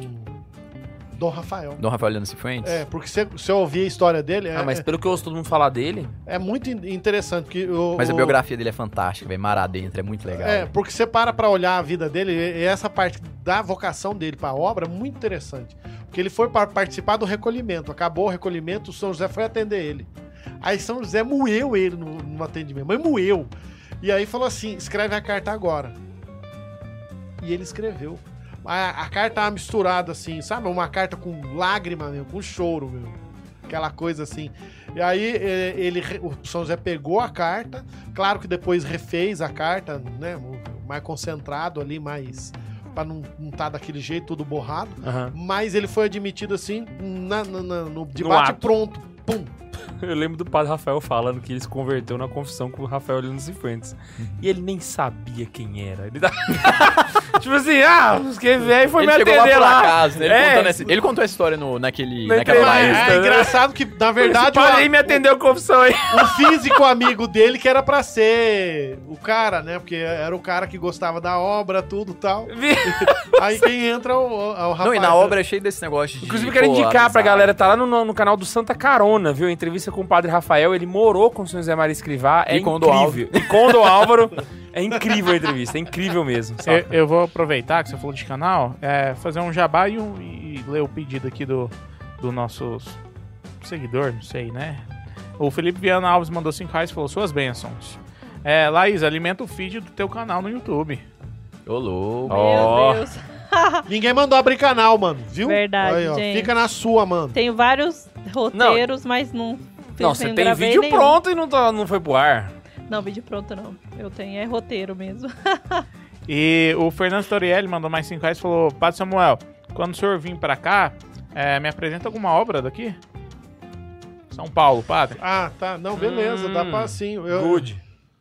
Eu, eu só não sei se eu consigo. Onde é que ele tá? Eu não sei se eu consigo. Cara, mas- no site do Opus No Dei, site do Opus Dei tem o endereço Fala e o telefone de o todos os, os centros. Isso. O Mas, problema é. mas eu acho que é porque ele é, é. é o rapaz que vai fazer aniversário que o padre falou que, tá- Ah, que tá. ia lá comer o bolo, lembra? Ah, lembro, o negócio é porque assim, eu vou vamos jogar real. Eu tô com tô indo porque meu irmão está bastante doente e a minha mãe também está doente. Então eu vou, não sei como é que é. Hoje eu tive um pedido para ir para Roseira visitar o Padre Sebastião. Eu não sei se eu consigo ir. Então, assim, eu prometo tentar ver se eu vou ter condições, mas esses 10 dias é mais pra estar com a minha mãe e meu irmão. Ó, ô, Fernando, mas eu posso fazer indicação? Vai no, vai no site do Opus Dei, pesquisa os centros, vê qual é o mais próximo tem da sua casa. aplicativo grátis do Opus Dei. Abaixa o aplicativo no Play Store e lá tem todos os endereços. São Paulo tem, tem Nossa, mais tem de um, então você vê o caramba, que é mais pra sua Muito, casa. Liga lá, vê quais são a, a- qual a agenda de atividades e quando você for, fala que você tá entusiasmado porque você viu no Santa Carona. Exatamente, fala isso mesmo.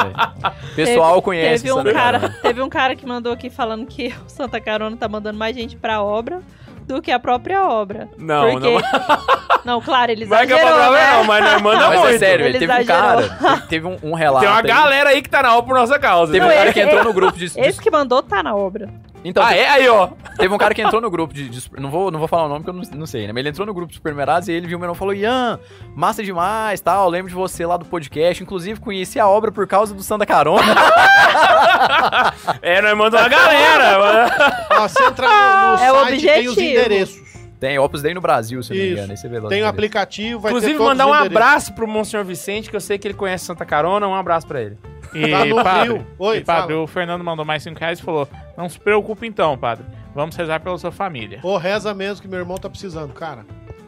É isso aí. E, Tô ah, e, e também pra falar assim, por que, que no Opus Dei é muito comum essa questão da amizade? Porque também é, é, é, é o, é a vocação, é a amizade Não, uma coisa, que, uma coisa que eu acho interessante é porque, por exemplo, tem uma coisa que tem na biografia do o Vasques de Prada, que eu Sim. gosto, que eu acho que é fantástico. Você é aqueles grandãozão, né? É, são três desse aqui de Dom Álvaro, então são as 2.700 páginas. Não, mas São tem, não, tem uma versão dos anos 80, eu também tenho essa versão. ela, é, ela é menor. Aquela pocket, É né? no- eu vi no- ela só lá em Brasília. eu Não, nunca eu vi ela tenho, pra vender. Eu comprei ela. Eu, eu tenho essa versão pequena. Eu tenho São José Maria, eu tenho quase tudo que tem em português, eu tenho quase tudo. Até do, do, do Padre Francisco. Agora eu tô entrando no mundo espanhol. Mas eu tô entrando por Se aventurando. caminho. É, tô, tô espanhol. caminho. Mas eu, eu acho interessante uma coisa naquela biografia, porque pra ele esse apostolado da amizade era interessante, que mesmo que fosse fazer coisa, ele dizia que a gente abre o coração aonde? Na mesa. Então ele convidava as pessoas para almoçar, para jantar, para tomar café, para fazer lanche.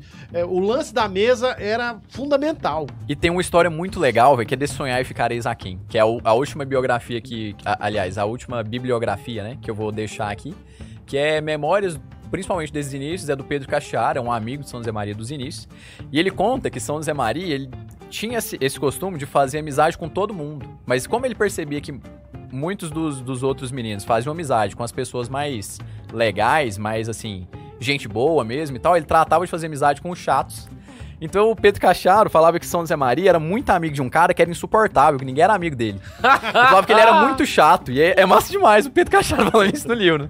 E ele falou assim: esse cara era chato, era insuportável. E a gente passava muita dificuldade de dormir cinco caras em um quartinho. De muitas vezes não ter o que comer. Mas que São José Maria gostava de tratar bem as pessoas e alimentar elas bem para elas se sentirem bem e querer voltar lá. Então era o papel da amizade. Olha, eu vou fazer você tratar bem pra você ver que eu tô me esforçando, me importando com você e isso fortalecer Você o vínculo. entende o sentido do- da comida no retiro da obra? Aham. Ou se entendi. Então, Oh, ótimas lembranças. o que, que o Pedro Cacharo falava, né? Incríveis lembranças. Que esse cara era insuportável, ninguém gostava dele. Todo mundo ficava com raiva desse cara ir pra lá, pra casa que eles estavam, né? Passando aperto, a residência do, dos, residência dia dos inícios, né?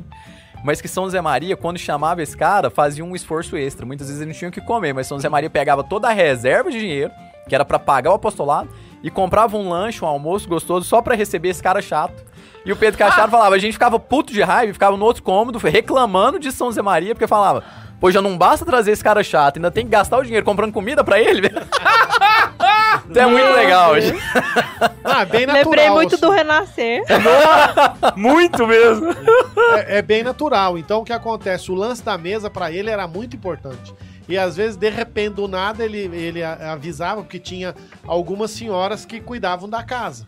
Pra dar um ar mais de Familiar, né? famili- familiaridade. Inclusive, a irmã dele, que não, não foi da obra, é, A Carmen, tia É. Carmen. cuidava da casa. Então chamavam ela até, até depois que ele morreu, porque ela morreu depois dele, né? Ela, ela era chamada de tia Chamada Carmen. tia Carmen, muito E legal. né? ela cuidava realmente pra não ficar uma casa masculina demais, né? Homem não tem essa coisa de, ah, flor, vamos fazer uma decoração. Então, por isso que os centros são sempre bem arrumados. Não é que, ah, a gente quer ostentar. Não é isso. É porque você se sinta à vontade quando você entra no centro. Você tem que olhar e perceber, puxa, isso aqui seria uma casa, daria conta de morar aqui de boa. Então, Mas é, Tem gente que mora lá mesmo. ele, ele arrumava que- é, essas coisas, e aí quando fazia é, es- essas coisas, às vezes ele avisava de última hora, né? Tipo, ó, vai vir duas pessoas pra tomar café. E aí, tipo assim, mas ah, ah, ah, o que que tem? Aí tem correria e fazer chá. Porque não tinha, não tinha café, às vezes, pra, que dava pra fazer um café bom, entendeu? De qualidade. Então, ótimo, uns vão tomar chá e outros tomam café. Ah, Virei. Se a gente pudesse fazer um, um- A gente falou do primeiro, né? Mas agora vamos pegar uma sequência agora de outros que. Que eu acho que assim, obviamente, dos amigos que São José Maria Escrivá, é, é- é natural que a gente fale mais de Álvaro, né? Ainda mais se eu tiver aqui. Mas outros agora que a gente poderia citar, assim. Entrando agora, por exemplo, leigos. O. Bom, o, o primeiro. Um, dos primeiros membros do Opus Dei, Isidoro Zorzano, né? Isidoro Que é o Zorzano, filho que- do Max. Que é o filho do Max, Isidoro. Então o Max poderia falar mais a respeito, mas assim, o, o Isidoro foi um cara que estudou com São José Maria lá no começo. Nossa. E quando São José Maria recebeu a, a mensagem do Opus Dei, ele falou, putz, tem que falar disso pra alguém. E algum amigo, né, pra que eu comece a falar disso. Ele foi e lembrou do Isidoro lá de trás. E ele ligou pro Isidoro, já, salvo engano, engenheiro, então assim, já profissional, formado, Já atuante. tava, já tava formando. Já tava bem alocado no mercado, nesse 1928. Então São José Maria ligou pra ele, falou do Opus Dei, e ele foi e começou a trabalhar tal, e, se eu não me engano, em 1930 ele pediu admissão no Opus Dei. Então foi uma coisa de, de amizade mesmo, de estar em conjunto, de estar perto, e ajudou muito nos trabalhos no início. Mas Isidoro sempre foi muito doente, ele sempre teve uma saúde muito fragilizada. Então São José Maria viu o seu amigo, que era um dos primeiros membros do Opus Dei, que era um amigo mesmo, um amigo de antes, um amigo pessoal, de, de tempos de escola. Ele viu esse cara é, entender a mensagem, querer ser um dos. dos- é, ser o primeiro, um dos primeiros membros do Opus Dei, e depois ver ele sofrendo na carne e oferecendo esse sofrimento pelo trabalho da obra. Então ele falava sempre, né, meu amigo e tudo, não tratava como pai e filho, mas ele via São José Maria como um pai, como todo membro do Opus Dei vê. Mas São José Maria via ele como um filho, mas muito mais como um amigo. Então ele via esse sacrifício do Isidoro e via que, é, como a gente fala aqui nos, é, nos primórdios do cristianismo, se eu não me engano também Tertuliano que fala que, aliás, não, era que fala que o sangue dos, dos mártires era semente de novos cristãos, né? Acho que não era Tertuliano que falava isso, né? Era de Antioquia, né? Então, a- o paralelo que a gente faz, né, que também os sofrimentos do início eram a fortaleza do Opus Dei. Então, os primeiros membros que faleceram. Diocleciano, que você queria falar. Diocleciano que falava, né? Eu tô, tô perdendo a referência aqui. Mas enfim, né? Os sofrimentos do início do Opus Dei, então o primeiro, né, amigo, membro do Opus Dei, que era quem São Zé Maria poderia, pô, talvez Isidoro fosse o Dom Álvaro de São Zé Maria, vai saber, Sim. né? Foi um cara que sofreu e faleceu muito rápido.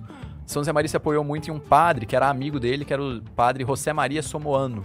Era o primeiro padre é, diocesano que ele achou que tinha entendido bem o espírito do Opus Dei. E ele começou a se apoiar muito nesse padre, então assim, uma espécie de um padre de diocese que poderia falar do Opus Dei e alcançar muita gente. Ele também faleceu por doença. Caraca. e vieram duas foi guerras. tipo assim, meio de repente. Foi- é, no, no O padre, no caso do, do O né? padre foi meio de repente, tipo assim, tô com você essa semana, de repente chega a notícia, o padre fulano morreu. Putz, grila. Cara, ele ficou meio. Foi uma das primeiras vezes que fala que é, São José Maria começou, ficou abatido, assim. Porque ele realmente sentiu, porque ele tinha, lembrava do. do Do Isidoro. Do Isidoro e. Bom, mas pô, todo mundo que tá, não sei o que, o que é que tá acontecendo? E de repente, pá, morreu. Nossa, mano. E aí, assim, a gente vê essa questão também de, de sentir muito, não só pelo apostolado, mas também porque tava perdendo um amigo. Então, São José Maria falava da amizade. E qual que é o sentido da amizade pro cristão, pro católico, pro membro do Opus Dei? Não é nunca o sentido só do proselitismo. Pô, vou ficar amigo do Bund só pra ele ser lá do Opus Dei, depois eu peguei ele, levei lá pro Opus Dei, a gente não precisa ser amigo mais não. Agora, pô, deixa pra lá.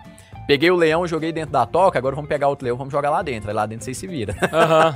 Na verdade, São José Maria falava do contrário. Fazer um amigo pelo valor da amizade, porque a amizade é sempre um valor. Ela precisa ser genuína, né? Exatamente. A partir daí, aí sim a gente começa a falar dos pontos em comum. Muitas vezes uma amizade começa por pontos em comum.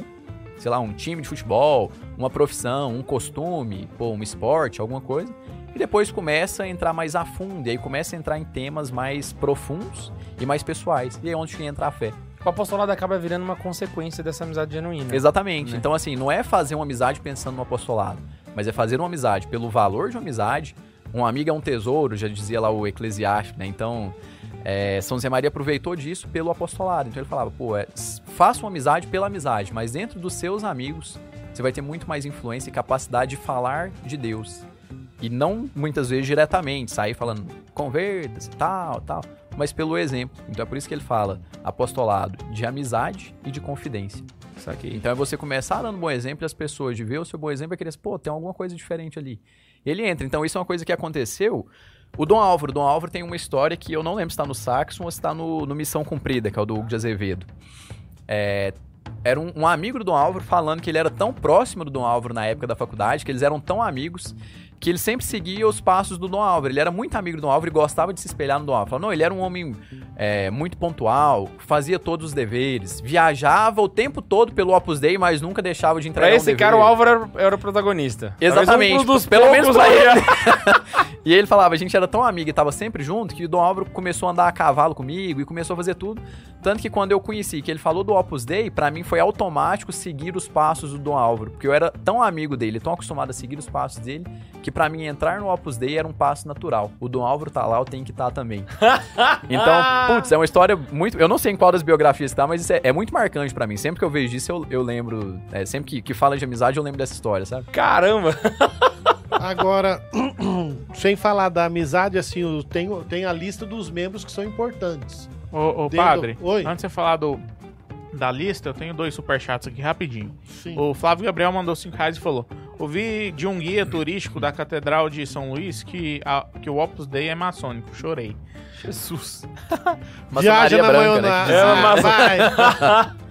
E o Rafael Tomazinho mandou 5 reais e falou: Tem uma, ma- uma amizade na faculdade por causa da Fórmula 1. É, está dando muitos frutos. Vou ter que saber mais da Opus Dei. Mas vamos lá, deixa eu só passar aqui uma lista. É, é gente que alguns conviveram com São José Maria, outros não. Gente importante. Por exemplo, Ruth Kelly, que é secretária britânica dos transportes, que era, era do Partido Trabalhista, quer dizer, centro-esquerda. Você veja E é- que no Opus Dei tem de tudo. Tudo mesmo. É, é, e ela era supernumerária. Só você vai ter, por exemplo, o senador é, Paolo Benetti, que era membro do, do- era numerário do partido é, Partido Social Cristão, La Margarita, ao Partido Democrata e agora a União de Centro. mas ele era um, foi um dos caras importantes. Eu acho que esse Paulo Benetti ainda tá vivo. O Mário Miolo, vice-presidente da província de Concenza, né, numa região da Itália. É membro é, supernumerário do Opus Dei. É, Antônio Forlan Fontan, falecido em 2010, ge- é, foi presidente do Senado espanhol, de 77 a 79. Jornalista que defendia eleições livres, sindicatos, foi perseguido por Franco, tudo. É, ele ajudou na construção de um, um monte de coisa lá na Espanha, tal, não sei o Foi quê. perseguido pelo Franco e é dobra. Aí. Você vai ter, por exemplo, é, o Alberto Ilustres Calvo, falecido em 2001, que foi ministro do Comércio espanhol.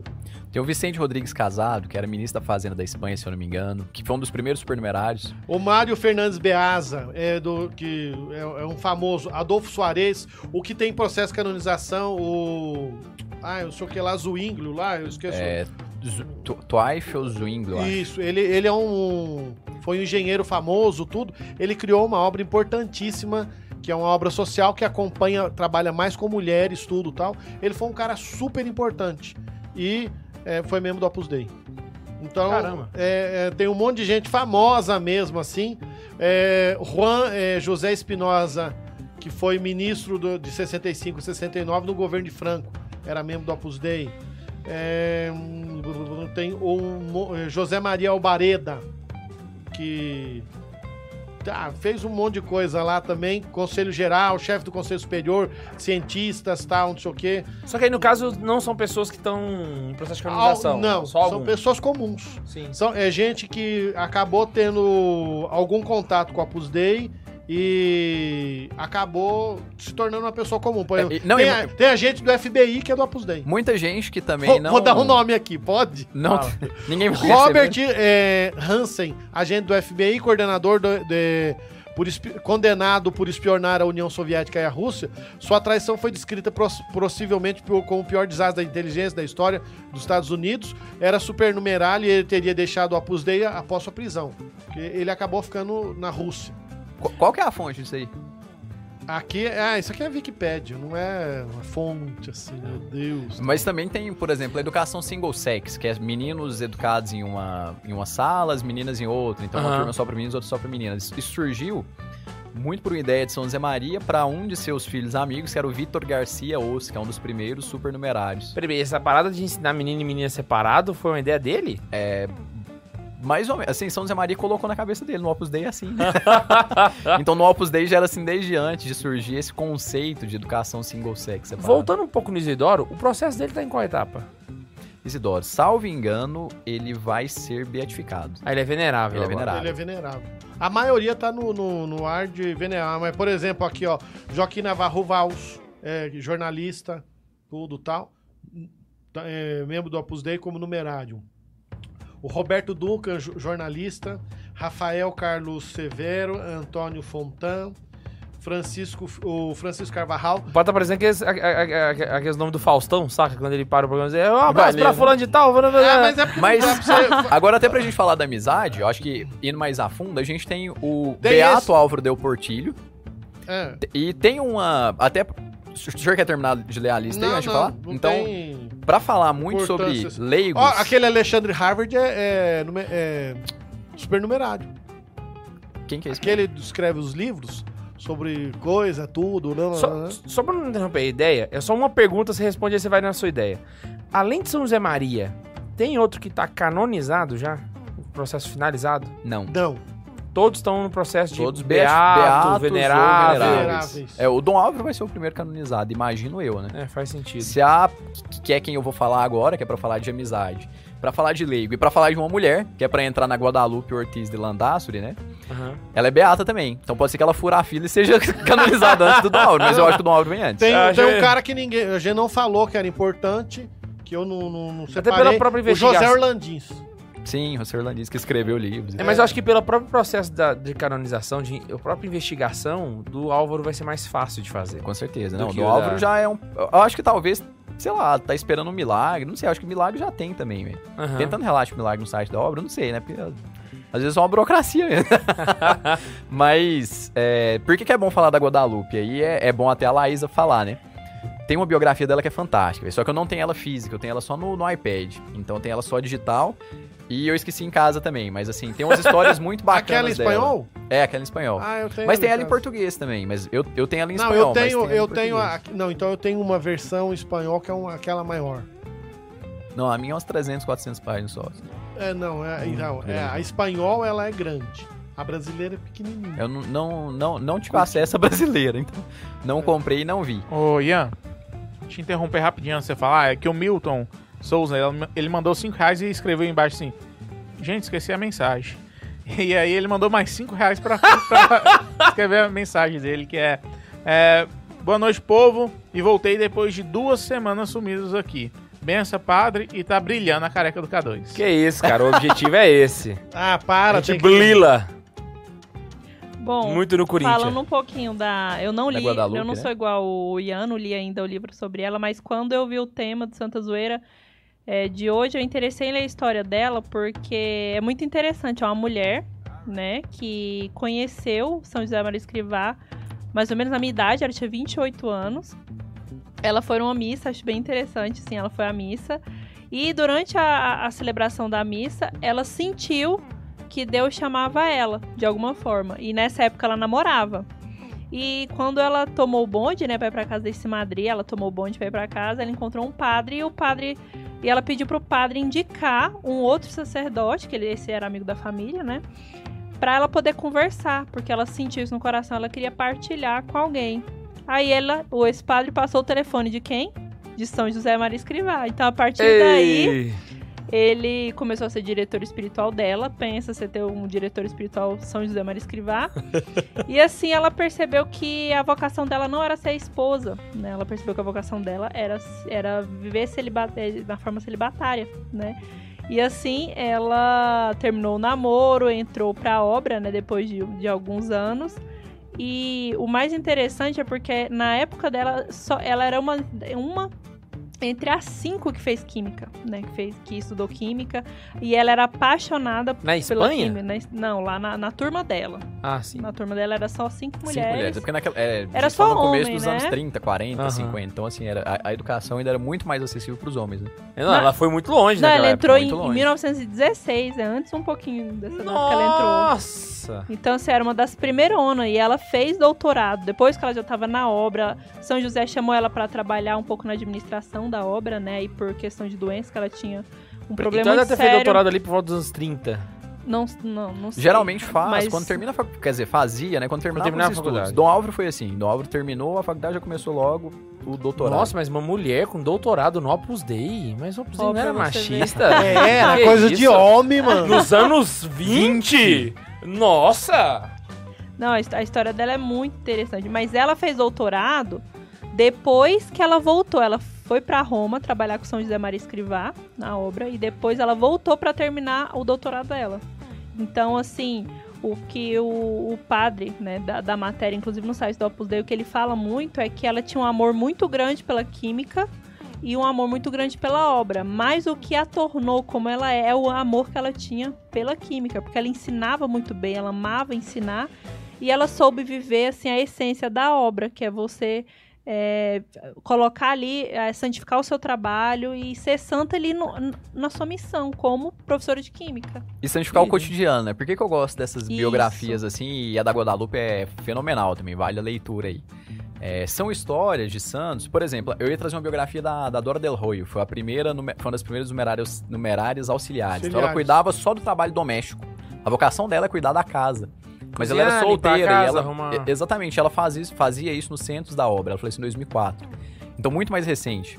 Mas ela. Ela, ela faleceu em 2004? É, mas ela Sim. viveu quase 100 anos. Ela nasceu em 1900 e alguma coisa lá. Sim, mas ela tá em processo? Ela Tá. tá, tá em, tá em processo de beatificação. bicho, pirei. Vai ser a de- primeira numerária auxiliar. Eu também acho que sim. Pô, a história é fantástica, assim. desculpa interromper a Guadalupe, tenho- mas vale a, a- Eu tenho a biografia dela e da Guadalupe. E a biografia dela é bem fininha, assim, a mais popular, bem fininha, acho que umas Bem 80 pequenininha. páginas, 100 páginas. É bom demais de Eu li é no, muito- no, no, no- convívio, assim. muito Não, e sabe uma coisa legal. interessante que é assim, não é tão relevante, mas eu achei muito interessante na história da, da Guadalupe. É porque ela se tornou numerária, só que ela não foi morar na casa das numerárias, porque ela tinha que morar com a mãe dela. A mãe dela não tinha mais ninguém, já era de idade avançada. Então ela, São José permitiu que ela fizesse isso. Então ela morou com a mãe dela. E por incrível que pareça, ela morreu antes da mãe dela. Ela Nossa. morreu meia hora antes da mãe dela. Então, assim. Ela morreu muito jovem, ela tinha 59 anos quando ela faleceu. Ela morreu muito jovem mesmo. Foi um baque pra São José Maria quando ela faleceu também, porque apoiava muito nela. Ela era meio Sim. que o Dom Álvaro da parte feminina. Ah, ela Os caras vão era... me matar fazer essa comparação, mas tipo, ela era o apoio dele na parte Não, feminina. Mas, São José Maria, hora dessa, putz, esse cara não falou Não, isso não. quando- Não, bicho, eu acho que assim, ó, eu sou defensor da ideia de que não existe limite para as analogias, entendeu? Desde que a Eu pessoa também. entenda, Não, mas desde que a pessoa Guadalupe entenda o que você tá pro- falando, é o Não foi a importante. Guadalupe que foi pro México? Exatamente, é isso. Era a história que eu ia falar. Quando essa. ele chegou, ele, ele queria abrir um negócio. Já tinha alguma coisa com os homens. Porque acabou que naquela história do Dom Rafael, o irmão dele pediu admissão pra obra também. Hum. E o irmão dele foi parar no México. E é interessante que depois disso eles se encontraram, claro, algumas vezes, mas não tinha, não tinha mais. E ele tava no México. O irmão dele viveu a vida, acho que morreu no México. E, o, e ela, quando foi pra abrir o ramo feminino, é, é, o São José Maria mandou ela, tipo assim: olha, você vai com a cara e com a coragem. Com a cara e com a coragem. Não, ele dava uma imagem de, de Nossa Senhora, uma cruz e tchau. Pega uma passagem e vai pro México. E naquela época, tipo assim. Com a mão na México, frente e outra atrás? Sim, É, uma imagem de Nossa Senhora na frente, uma cruz atrás, ou então o contrário, né? Uma- é, mas era. E, amado. Era tipo um escapulário. Tipo- Primeiro, primeiro, No máximo tinha o telefone de alguém pra ligar quando chegasse lá. Ou às vezes nem ah, isso. nem Às isso, ia vezes- sozinha, né? Vai na tora. Vai Às na vezes cara você tinha um coragem, contato com alguma coisa, mas era um contato mínimo. Você começar uma obra do nada. e quando Caraca, começou, bicho. que o trem engatilhou, que andou, São José mandou ela voltar Mandou ela voltar. então ela, ela sentiu muito, porque assim, ela foi tirada do local que ela tava. Pô, tava na Espanha, foi pra Itália. Começou a ficar bem na Itália, não, volta pra Espanha. Não, vai pro México, no México. Não, volta pra cá agora. Então, tipo, ela nunca criou raízes em lugar nenhum. Na verdade, criou em todos, né? Mas assim, não de, pela posteridade, por muito tempo. E por que eu acho legal a história dela no México? É, não sei se, se tem aí onde que a Laís estava lendo, mas são histórias de testemunho de uma pessoa que conviveu com o santo e a amizade com o santo fez com que ela alcançasse santidade também em coisas muito pequenas. Então, o que, que era uma coisa curiosa que eu comecei a falar aqui no começo? O pessoal do México olhava pra Guadalupe como a numerária. Então, tipo assim, é, pô, é ela que, que viveu com, com o fundador, ela conhece a vocação e tudo. E elas se espelhavam muito nela. É natural que os primeiros sejam pessoas mais ali, é, mais um, um reflexo mesmo, mesmo que sem querer. Mas geralmente, pô, olha pros primeiros, né? E a Guadalupe tava no México e, e tinha umas mulheres que viam a Guadalupe fazendo oração lá no, no oratório, na igreja, enfim. E ela sentava sempre com uma postura rígida e sem escorar no banco para fazer oração. E elas achavam que isso era um costume da obra. Então você só pode fazer oração sem escorar no banco e com postura rígida. Só que a Guadalupe fazia isso sem perceber. Ela nunca viu que as outras pessoas faziam isso. E se ela visse também, ia achar que elas estavam fazendo uma mortificação. E ela só fazia por mortificação. Então, pra ela, fazer oração numa posição Não é cômoda- o jeito da obra, era o jeito que era o jeito dela, porque, pô, se ela ficar muito ali, pô, fazendo oração, às vezes ela sentia sono, ia cochilar, de ficar muito confortável. Então ela sempre ficava numa postura ereta, rígida e sem escorar no banco, pra oferecer um sacrifício enquanto ela falava com Deus. E as outras mulheres ali olhavam pra ela fazendo essa, essa oração, enfim, e achavam que era obrigadas na hora. Até que ela chegou e falou: Não, não, não precisa de nada disso. E ela até, pô, de vez em quando dava uma escorada lá pra mostrar que podia fazer do jeito que quisesse. Mas eu acho muito bacana porque, assim, é coisa pequena que uma santa fazia, que um santo fazia, e que tá ao nosso alcance. Então a santidade não é coisa grande, é coisa pequena também. né? É o esforço E- da qualidade na pouquinho todo dia. pouquinho todo Exatamente, dia. exatamente. O, o pequeno em poucas coisas. E se o pessoal achava, e se o pessoal achava que era uma coisa da obra, é porque ela fazia isso todos os dias. Exatamente. Fazia parte da rotina dela. É uma coisa constante. Não, e na, na verdade eu acho que a santidade ela tá mesmo nas pequenas coisas. Porque pra você fazer coisas grandes, você começou do pequeno. É, e é, muito nesses mais. detalhes, nessas mortificações. Pô, é muito mais difícil você acordar na hora todo dia do que você fazer uma obra de caridade no final do mês.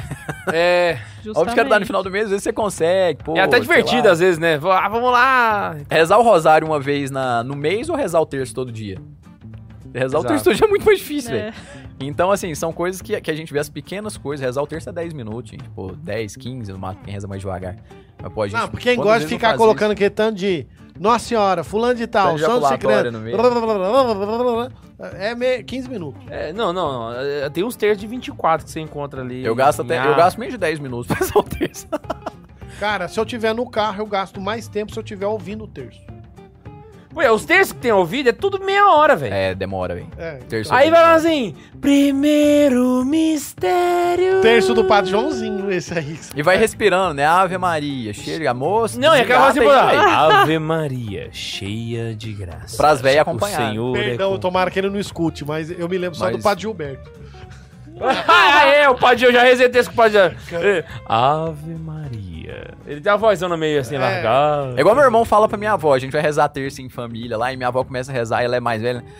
Ave Maria, cheia de... O Senhor é convosco. Aí meu irmão, vó, sem respirar, vó, sem respirar. Vai Tadinha, vai matar Vai o direto. Ô, eu tenho dois superchats aqui. É, na hora que o padre tava dando a lista lá das pessoas, é, o pessoal perguntou aqui sobre um cara e o Fernando Storielli mandou 5 reais pra perguntar sobre ele. Ele Ah. falou assim: cadê o Albino do Dan Brown aí? O Silas. Cadê o Silas no- na, na lista que você ele, leu? ele- eu deixei um monte de nome de fora. é, Escritores, autores, O padrão políticos. entendeu, né, velho? É meme esse, padre. Não, é O não entendeu Só- a piada. Não, eu entendi. Eu só ia explicar que... é, Então é- entra na piada. Tá, então beleza, ele não tá na lista. Não, deixa, deixa eu contar uma história da Guadalupe, que é muito legal também, que Calma mostra, aí, deixa eu tipo só, assim- só ler o Opa, outro eu superchat que já aí que você já vai embora. É, o Rodolfo Ferre- é, Ferreira mandou 5 reais e falou assim: é, Ei, bem fora do time esse, que tive que dar uma saída. Só uma sugestão de música pra vocês. Estou a 106 passos do Na heresia. Na Heresia. E uma Que referência ao isso? episódio 106. Cara, que isso, mano. Cada episódio é uma heresia, entendeu? Estou Ah, a 106 passos pelo amor de na Deus. heresia. Cara, eu tô aqui, mano. Isso não acontece. Outra coisa que você ser herege tem que ser quase um canonista. A gente nem é digno de ser herege.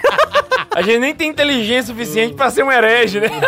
nem pra ser herege nós presta, né? Mas Ai, uma ai. Vai é, lá. A Guadalupe, então assim, a gente vê que pra começar um trabalho, essa questão também da santidade nas coisas pequenas, mas também entra a constância, entram as virtudes. Então isso que é a santidade, viver as virtudes de forma heróica. E a Guadalupe, ela foi pro México, começou um trabalho, ajudou em Roma, ajudou em Madrid, ajudou, enfim. E como que a gente vê que a pessoa já, se ela conseguir direcionar bem os talentos e trabalhar bem as, é, os defeitos, ela consegue ir longe, né? Então a Guadalupe, quando ela era pequenininha, desde pequena ela, ela tava na escola, mas tinha o mesmo preconceito, né? Era uma menininha estudando, os- quem tinha direito de estudar eram os meninos. Então o povo fazia meio que um bullying com ela, porque ela era mulher e tava na escola. E falava, ah, você é mulherzinha, é fraquinha e tal. E aí pegou ela um dia, pegou a, a Guadalupe um dia na escola, e aí os, os meninos estavam tirando ela, ele falou assim, ah, você é menininha, é fraquinha e tal. Aí ela falou assim, eu sou muito mais forte que vocês, né? Algo tipo assim, né? Coisa de menino. Falou, se você é mais forte, pega aquela lata de tinta lá então e bebe a tinta pra mostrar que você é forte. Pois ela saiu de lá, pegou a lata de tinta, virou e bebeu a tinta só pra mostrar que ela era mais forte que os meninos, velho. E todo mundo ficou, pô! A cara que cabelo fez, né? Falou, cara, que mulher louca, né? Tipo, e ela fez só pra provar mesmo, tipo, ah, eu sou, sou mais forte que vocês, Aí passou vocês duas são os semanas na fracos. UTI depois. Mas tipo, é pra mostrar que realmente, pô, Ah, vai dizer que você nunca comeu Rolex? Não. é claro que a, Eu fui uma criança muito sem graça, padre. Eu... A, a motivação nessa história é muito trivial. A motivação é muito trivial. Pô, ela só queria mostrar que era mais forte que os meninos, mas ela queria mostrar que ela, pô, podia pôr empenho em uma coisa e podia levar até o fim. E foi assim que ela fez quando ela quis ir pro México. Foi um. é Essa fortaleza que ela mostrou quando criança, que bem trabalhada por São José Maria, foi capaz que ela começasse o trabalho do Opus Dei no México. É um trabalho, putz, fenomenal. a Tem obra tá no México por conta dela, né? Exatamente, principalmente com as mulheres, né? Ela começou o trabalho lá com as Ó, mulheres. e, a- e, ironicamente, uma mulher que chama Guadalupe. Chama Guadalupe, exatamente. Fa fazem muito esse paralelo na biografia. Caraca. Você ia falar um negócio, amor? Não. Não. Não, tô, Não. viajamos.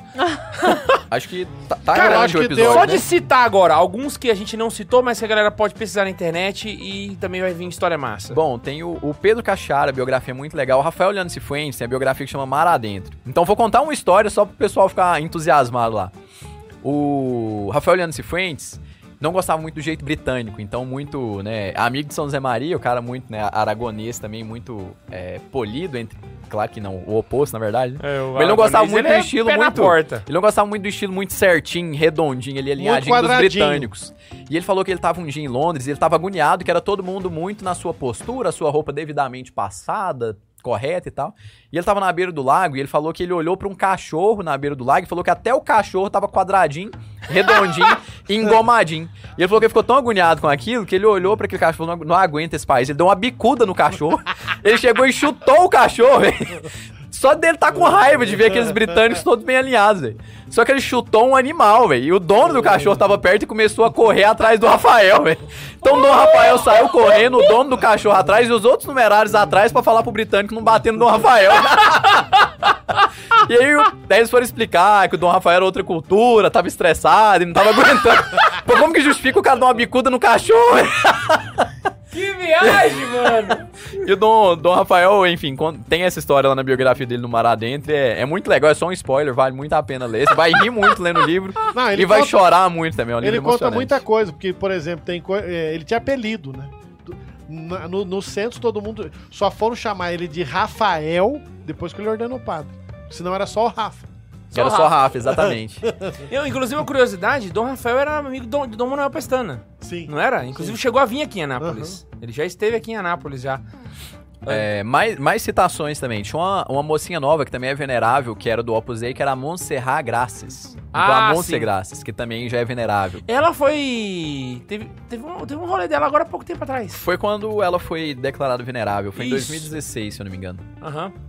Aí te- tem também o casal Ortiz de Landassuri, né? Que são os, os Ah, falar familiares. de- Montserrat Graças era quando a Ah. gente tinha a biblioteca virtual. A biblioteca virtual de Santa Carona chamava Montserrat Graças. É, Ah, mas eu, só, eu ia top. falar, eu ia falar do. do- Não existe mais a biblioteca. do- Eduardo Ortiz de Não, Landassuri. não, Tomás Elvira e a. Tomás e Paquita. Paquita Elvira. Ah, Tem um ah, vídeo, Você já pensou O que uma é o nome, com- que é o nome dela? Paquita. Você já pensou uma santa com o nome de Santa Paquita? A Xuxa ia amar, né? Pô, mas sério, velho, tem um documentário. eu acho que. Paquita, Paquita mesmo, igual Paquita. Paquita, da- tá da- aqui, ó. Paquita. Nossa, é Paquita com QU mesmo. Paquita mesmo. Caraca, velho. Mas o, o casal, né? Tomás, o casal Alvira, Tomás Alvira, Paquita Domingues Alvira, né? É, eu acho que tem um documentário deles no YouTube que fala sobre o casamento deles e os filhos deles dão testemunhos nesse, nesse, e são, nesse são documentário. supernumerários. É um Alguns, eu acho que tem um que é numerário, mas a maioria é supernumerário. supernumerário. Então, assim, é, é um casamento, é um casal que tá com o processo de, de beatificação, canonização, tudo aberto junto, em conjunto. E é um documentário muito legal, assim, de uns 30, 40 minutos. É, E, e caso- aumenta muito a, a vivência matrimonial, você aprende muito com esse documentário. O processo é um pra cada um, né? É, um pra cada um. É um processo pra ela e um processo pra Aí. ele. Mas eu acho que é um só cita que é o postulador só. casal, mas, É, acho que é um postulador, pela alguma coisa mas assim. lá o processo é separado. separado, sempre é por separado. pessoa. É porque estuda a virtude heróica de cada um. né? Aham. Saquei. É, é, você tem ainda o. Os três primeiros padres, então, além do Dom Álvaro, né, que foi um dos primeiros, foram três padres ordenados lá no 25 de junho de 44. Foi o Dom Álvaro Del Portillo, foi o José Maria Hernández Garnica, que também é, tem, um, tem poucos relatos sobre ele, mas é muito legal, principalmente é, quando você olha para os países que eles vão evangelizar, né, e, e também tem o... Como que é o nome? Fugi- José Luiz Musques. José Luiz Musques foi o terceiro padre que também foi, foi Dom Álvaro, José mesmo Luiz dia. E José Maria Hernandes Garnica. Foram os três ordenados lá no 25 de junho de 44. Os três têm testemunhos muito legais, assim, de começos dos trabalhos. Então, de, de começar a evangelização em um país com a mão na frente e outra atrás. Uhum. Então, cada um ficou por um lugar. Mas ainda E de tem mulheres? o José Orlandisco, que você não O, falou. Rava, o, José Ra- o Javier. Echevarria não seria um também? Ah, Javier Echevarria, coitado, tá passando batido. Eu tô pensando aqui, velho, caraca, a gente não citou o Javier Tem um livro fantástico dele que é no estilo do Dom Álvaro. Do Dom é o Álvaro. Recordações é sobre Monsenhor Escrivá. sobre- Aham. Tem Muito bom também esse Que, livro. inclusive, quando, pra quem não sabe, quando Dom Álvaro faleceu, ele que assumiu a obra depois. Exatamente, 20 É. anos. Foi quem ficou mais tempo é, Na no frente. governo da obra, entre aspas. Uhum. Então, e também, entre as mulheres, tem Encarnita Ortega Pardo, que também era é, é numerária, né? Que também vale a pena para as mulheres, principalmente, pegar esses relatos aí de, de santas, né? Ela também tá com a causa de, de beatificação e canonização aberta. Cara, acho que falou muita gente. aí. Cara, Não- citamos gente pra caralho. Eu, eu gostei, eu curti. E por que que eu gosto também de, de- disso daqui, né? Eu tava falando aquela hora da doadora Del Roi. Porque às vezes, aí, você pede uns favores, assim, muito pequenos. Aí você fica até com vergonha de pedir um favor desse pro São Francisco da vida. Por exemplo, o Yuri, lá de Goiânia, tava me contando que ele rezou muito pra Dora Del Roi pra ajudar ele a achar uma pessoa pra ajudar em casa. Porque tem os meninos, então tinha que ser uma pessoa de confiança. Ele tava em Goiânia, não tinha ninguém pra conhecer. Ia ser uma pessoa que ia, que ia limpar a casa e ajudar a cuidar dos meninos, não serviço doméstico. E a Dora Del Rui era especialista nisso, né? Era, a vocação dela era essa. Então ele rezou pra ela pra achar essa pessoa. E depois ele rezou pra ela pra ele achar um lugar pra morar que fosse bom, que ficasse com a família. E ele achou tudo em paz, sabe? Ele até falou, falou cara, é rezar pra, pra coisa doméstica, reza pra Dora que vai sair. e é legal demais. Achei né? legal você falando assim, as causas muito pequenas pra você pedir pra um São Francisco, a gente pede pra um santo estagiário aí, entendeu? Reza pra quem tá acostumado com Ele esse tá- tipo de Tá santificação. começando ainda pequena. nesse, nesse ramo de, de intercessão pro... Mas você parar... São Francisco era chagado, pô. A Dora Del o que que ela fazia? Ela servia calada, ninguém nem via a mulher Mas entrando. se você parar pra olhar, a padroeira das empregadas é Santa Zita, né? Aham. Então, se você quiser pedir alguma coisa, tem Santa Zita. Mas se não, você pode pedir pra ela, que tá numa. Não, se quiser pedir pro São Francisco também, ele vai atender do mesmo Vai jeito. do mesmo jeito, mas... é- Negócio que eu acho que ele tem causa mais importante pra atender. As causas Você me ambientais, claro. A Greta deve rezar pra ele todo dia lá. Desse... Você me lembrou a primeira vez que eu entrei na justiça, mano. Eu, eu precisei entrar na justiça, foi quando a gente voltou do de mel. Eu procurei um amigo meu, cara, no escritório, assim, o Ian conhece, um dos escritórios dos mais chiques da cidade, assim. Falei, "Ô, me ajuda aqui, eu, amigo do grupo de jovens. e. Aí ele, não, pega o seu caso e tal. Aí passou um tempo, cara, no dia da audiência, que foi comigo foi outro cara. Aí eu falei, uai, por que, que não é um fulano que tá vindo comigo, né? E tal. Aí que eu fui entender que, tipo assim, eu chamei um advogado muito cabuloso pra um processo muito simples, entendeu? É tipo isso, mano. Você vai chamar, é- Ele até atende, né? ele até atende, pô, mas. Aí ele passa ali, pô. Beleza. Gente, é o seguinte, espero muito que você tenha gostado desse episódio. Eu gostei pra caramba, velho. Que episódio aço.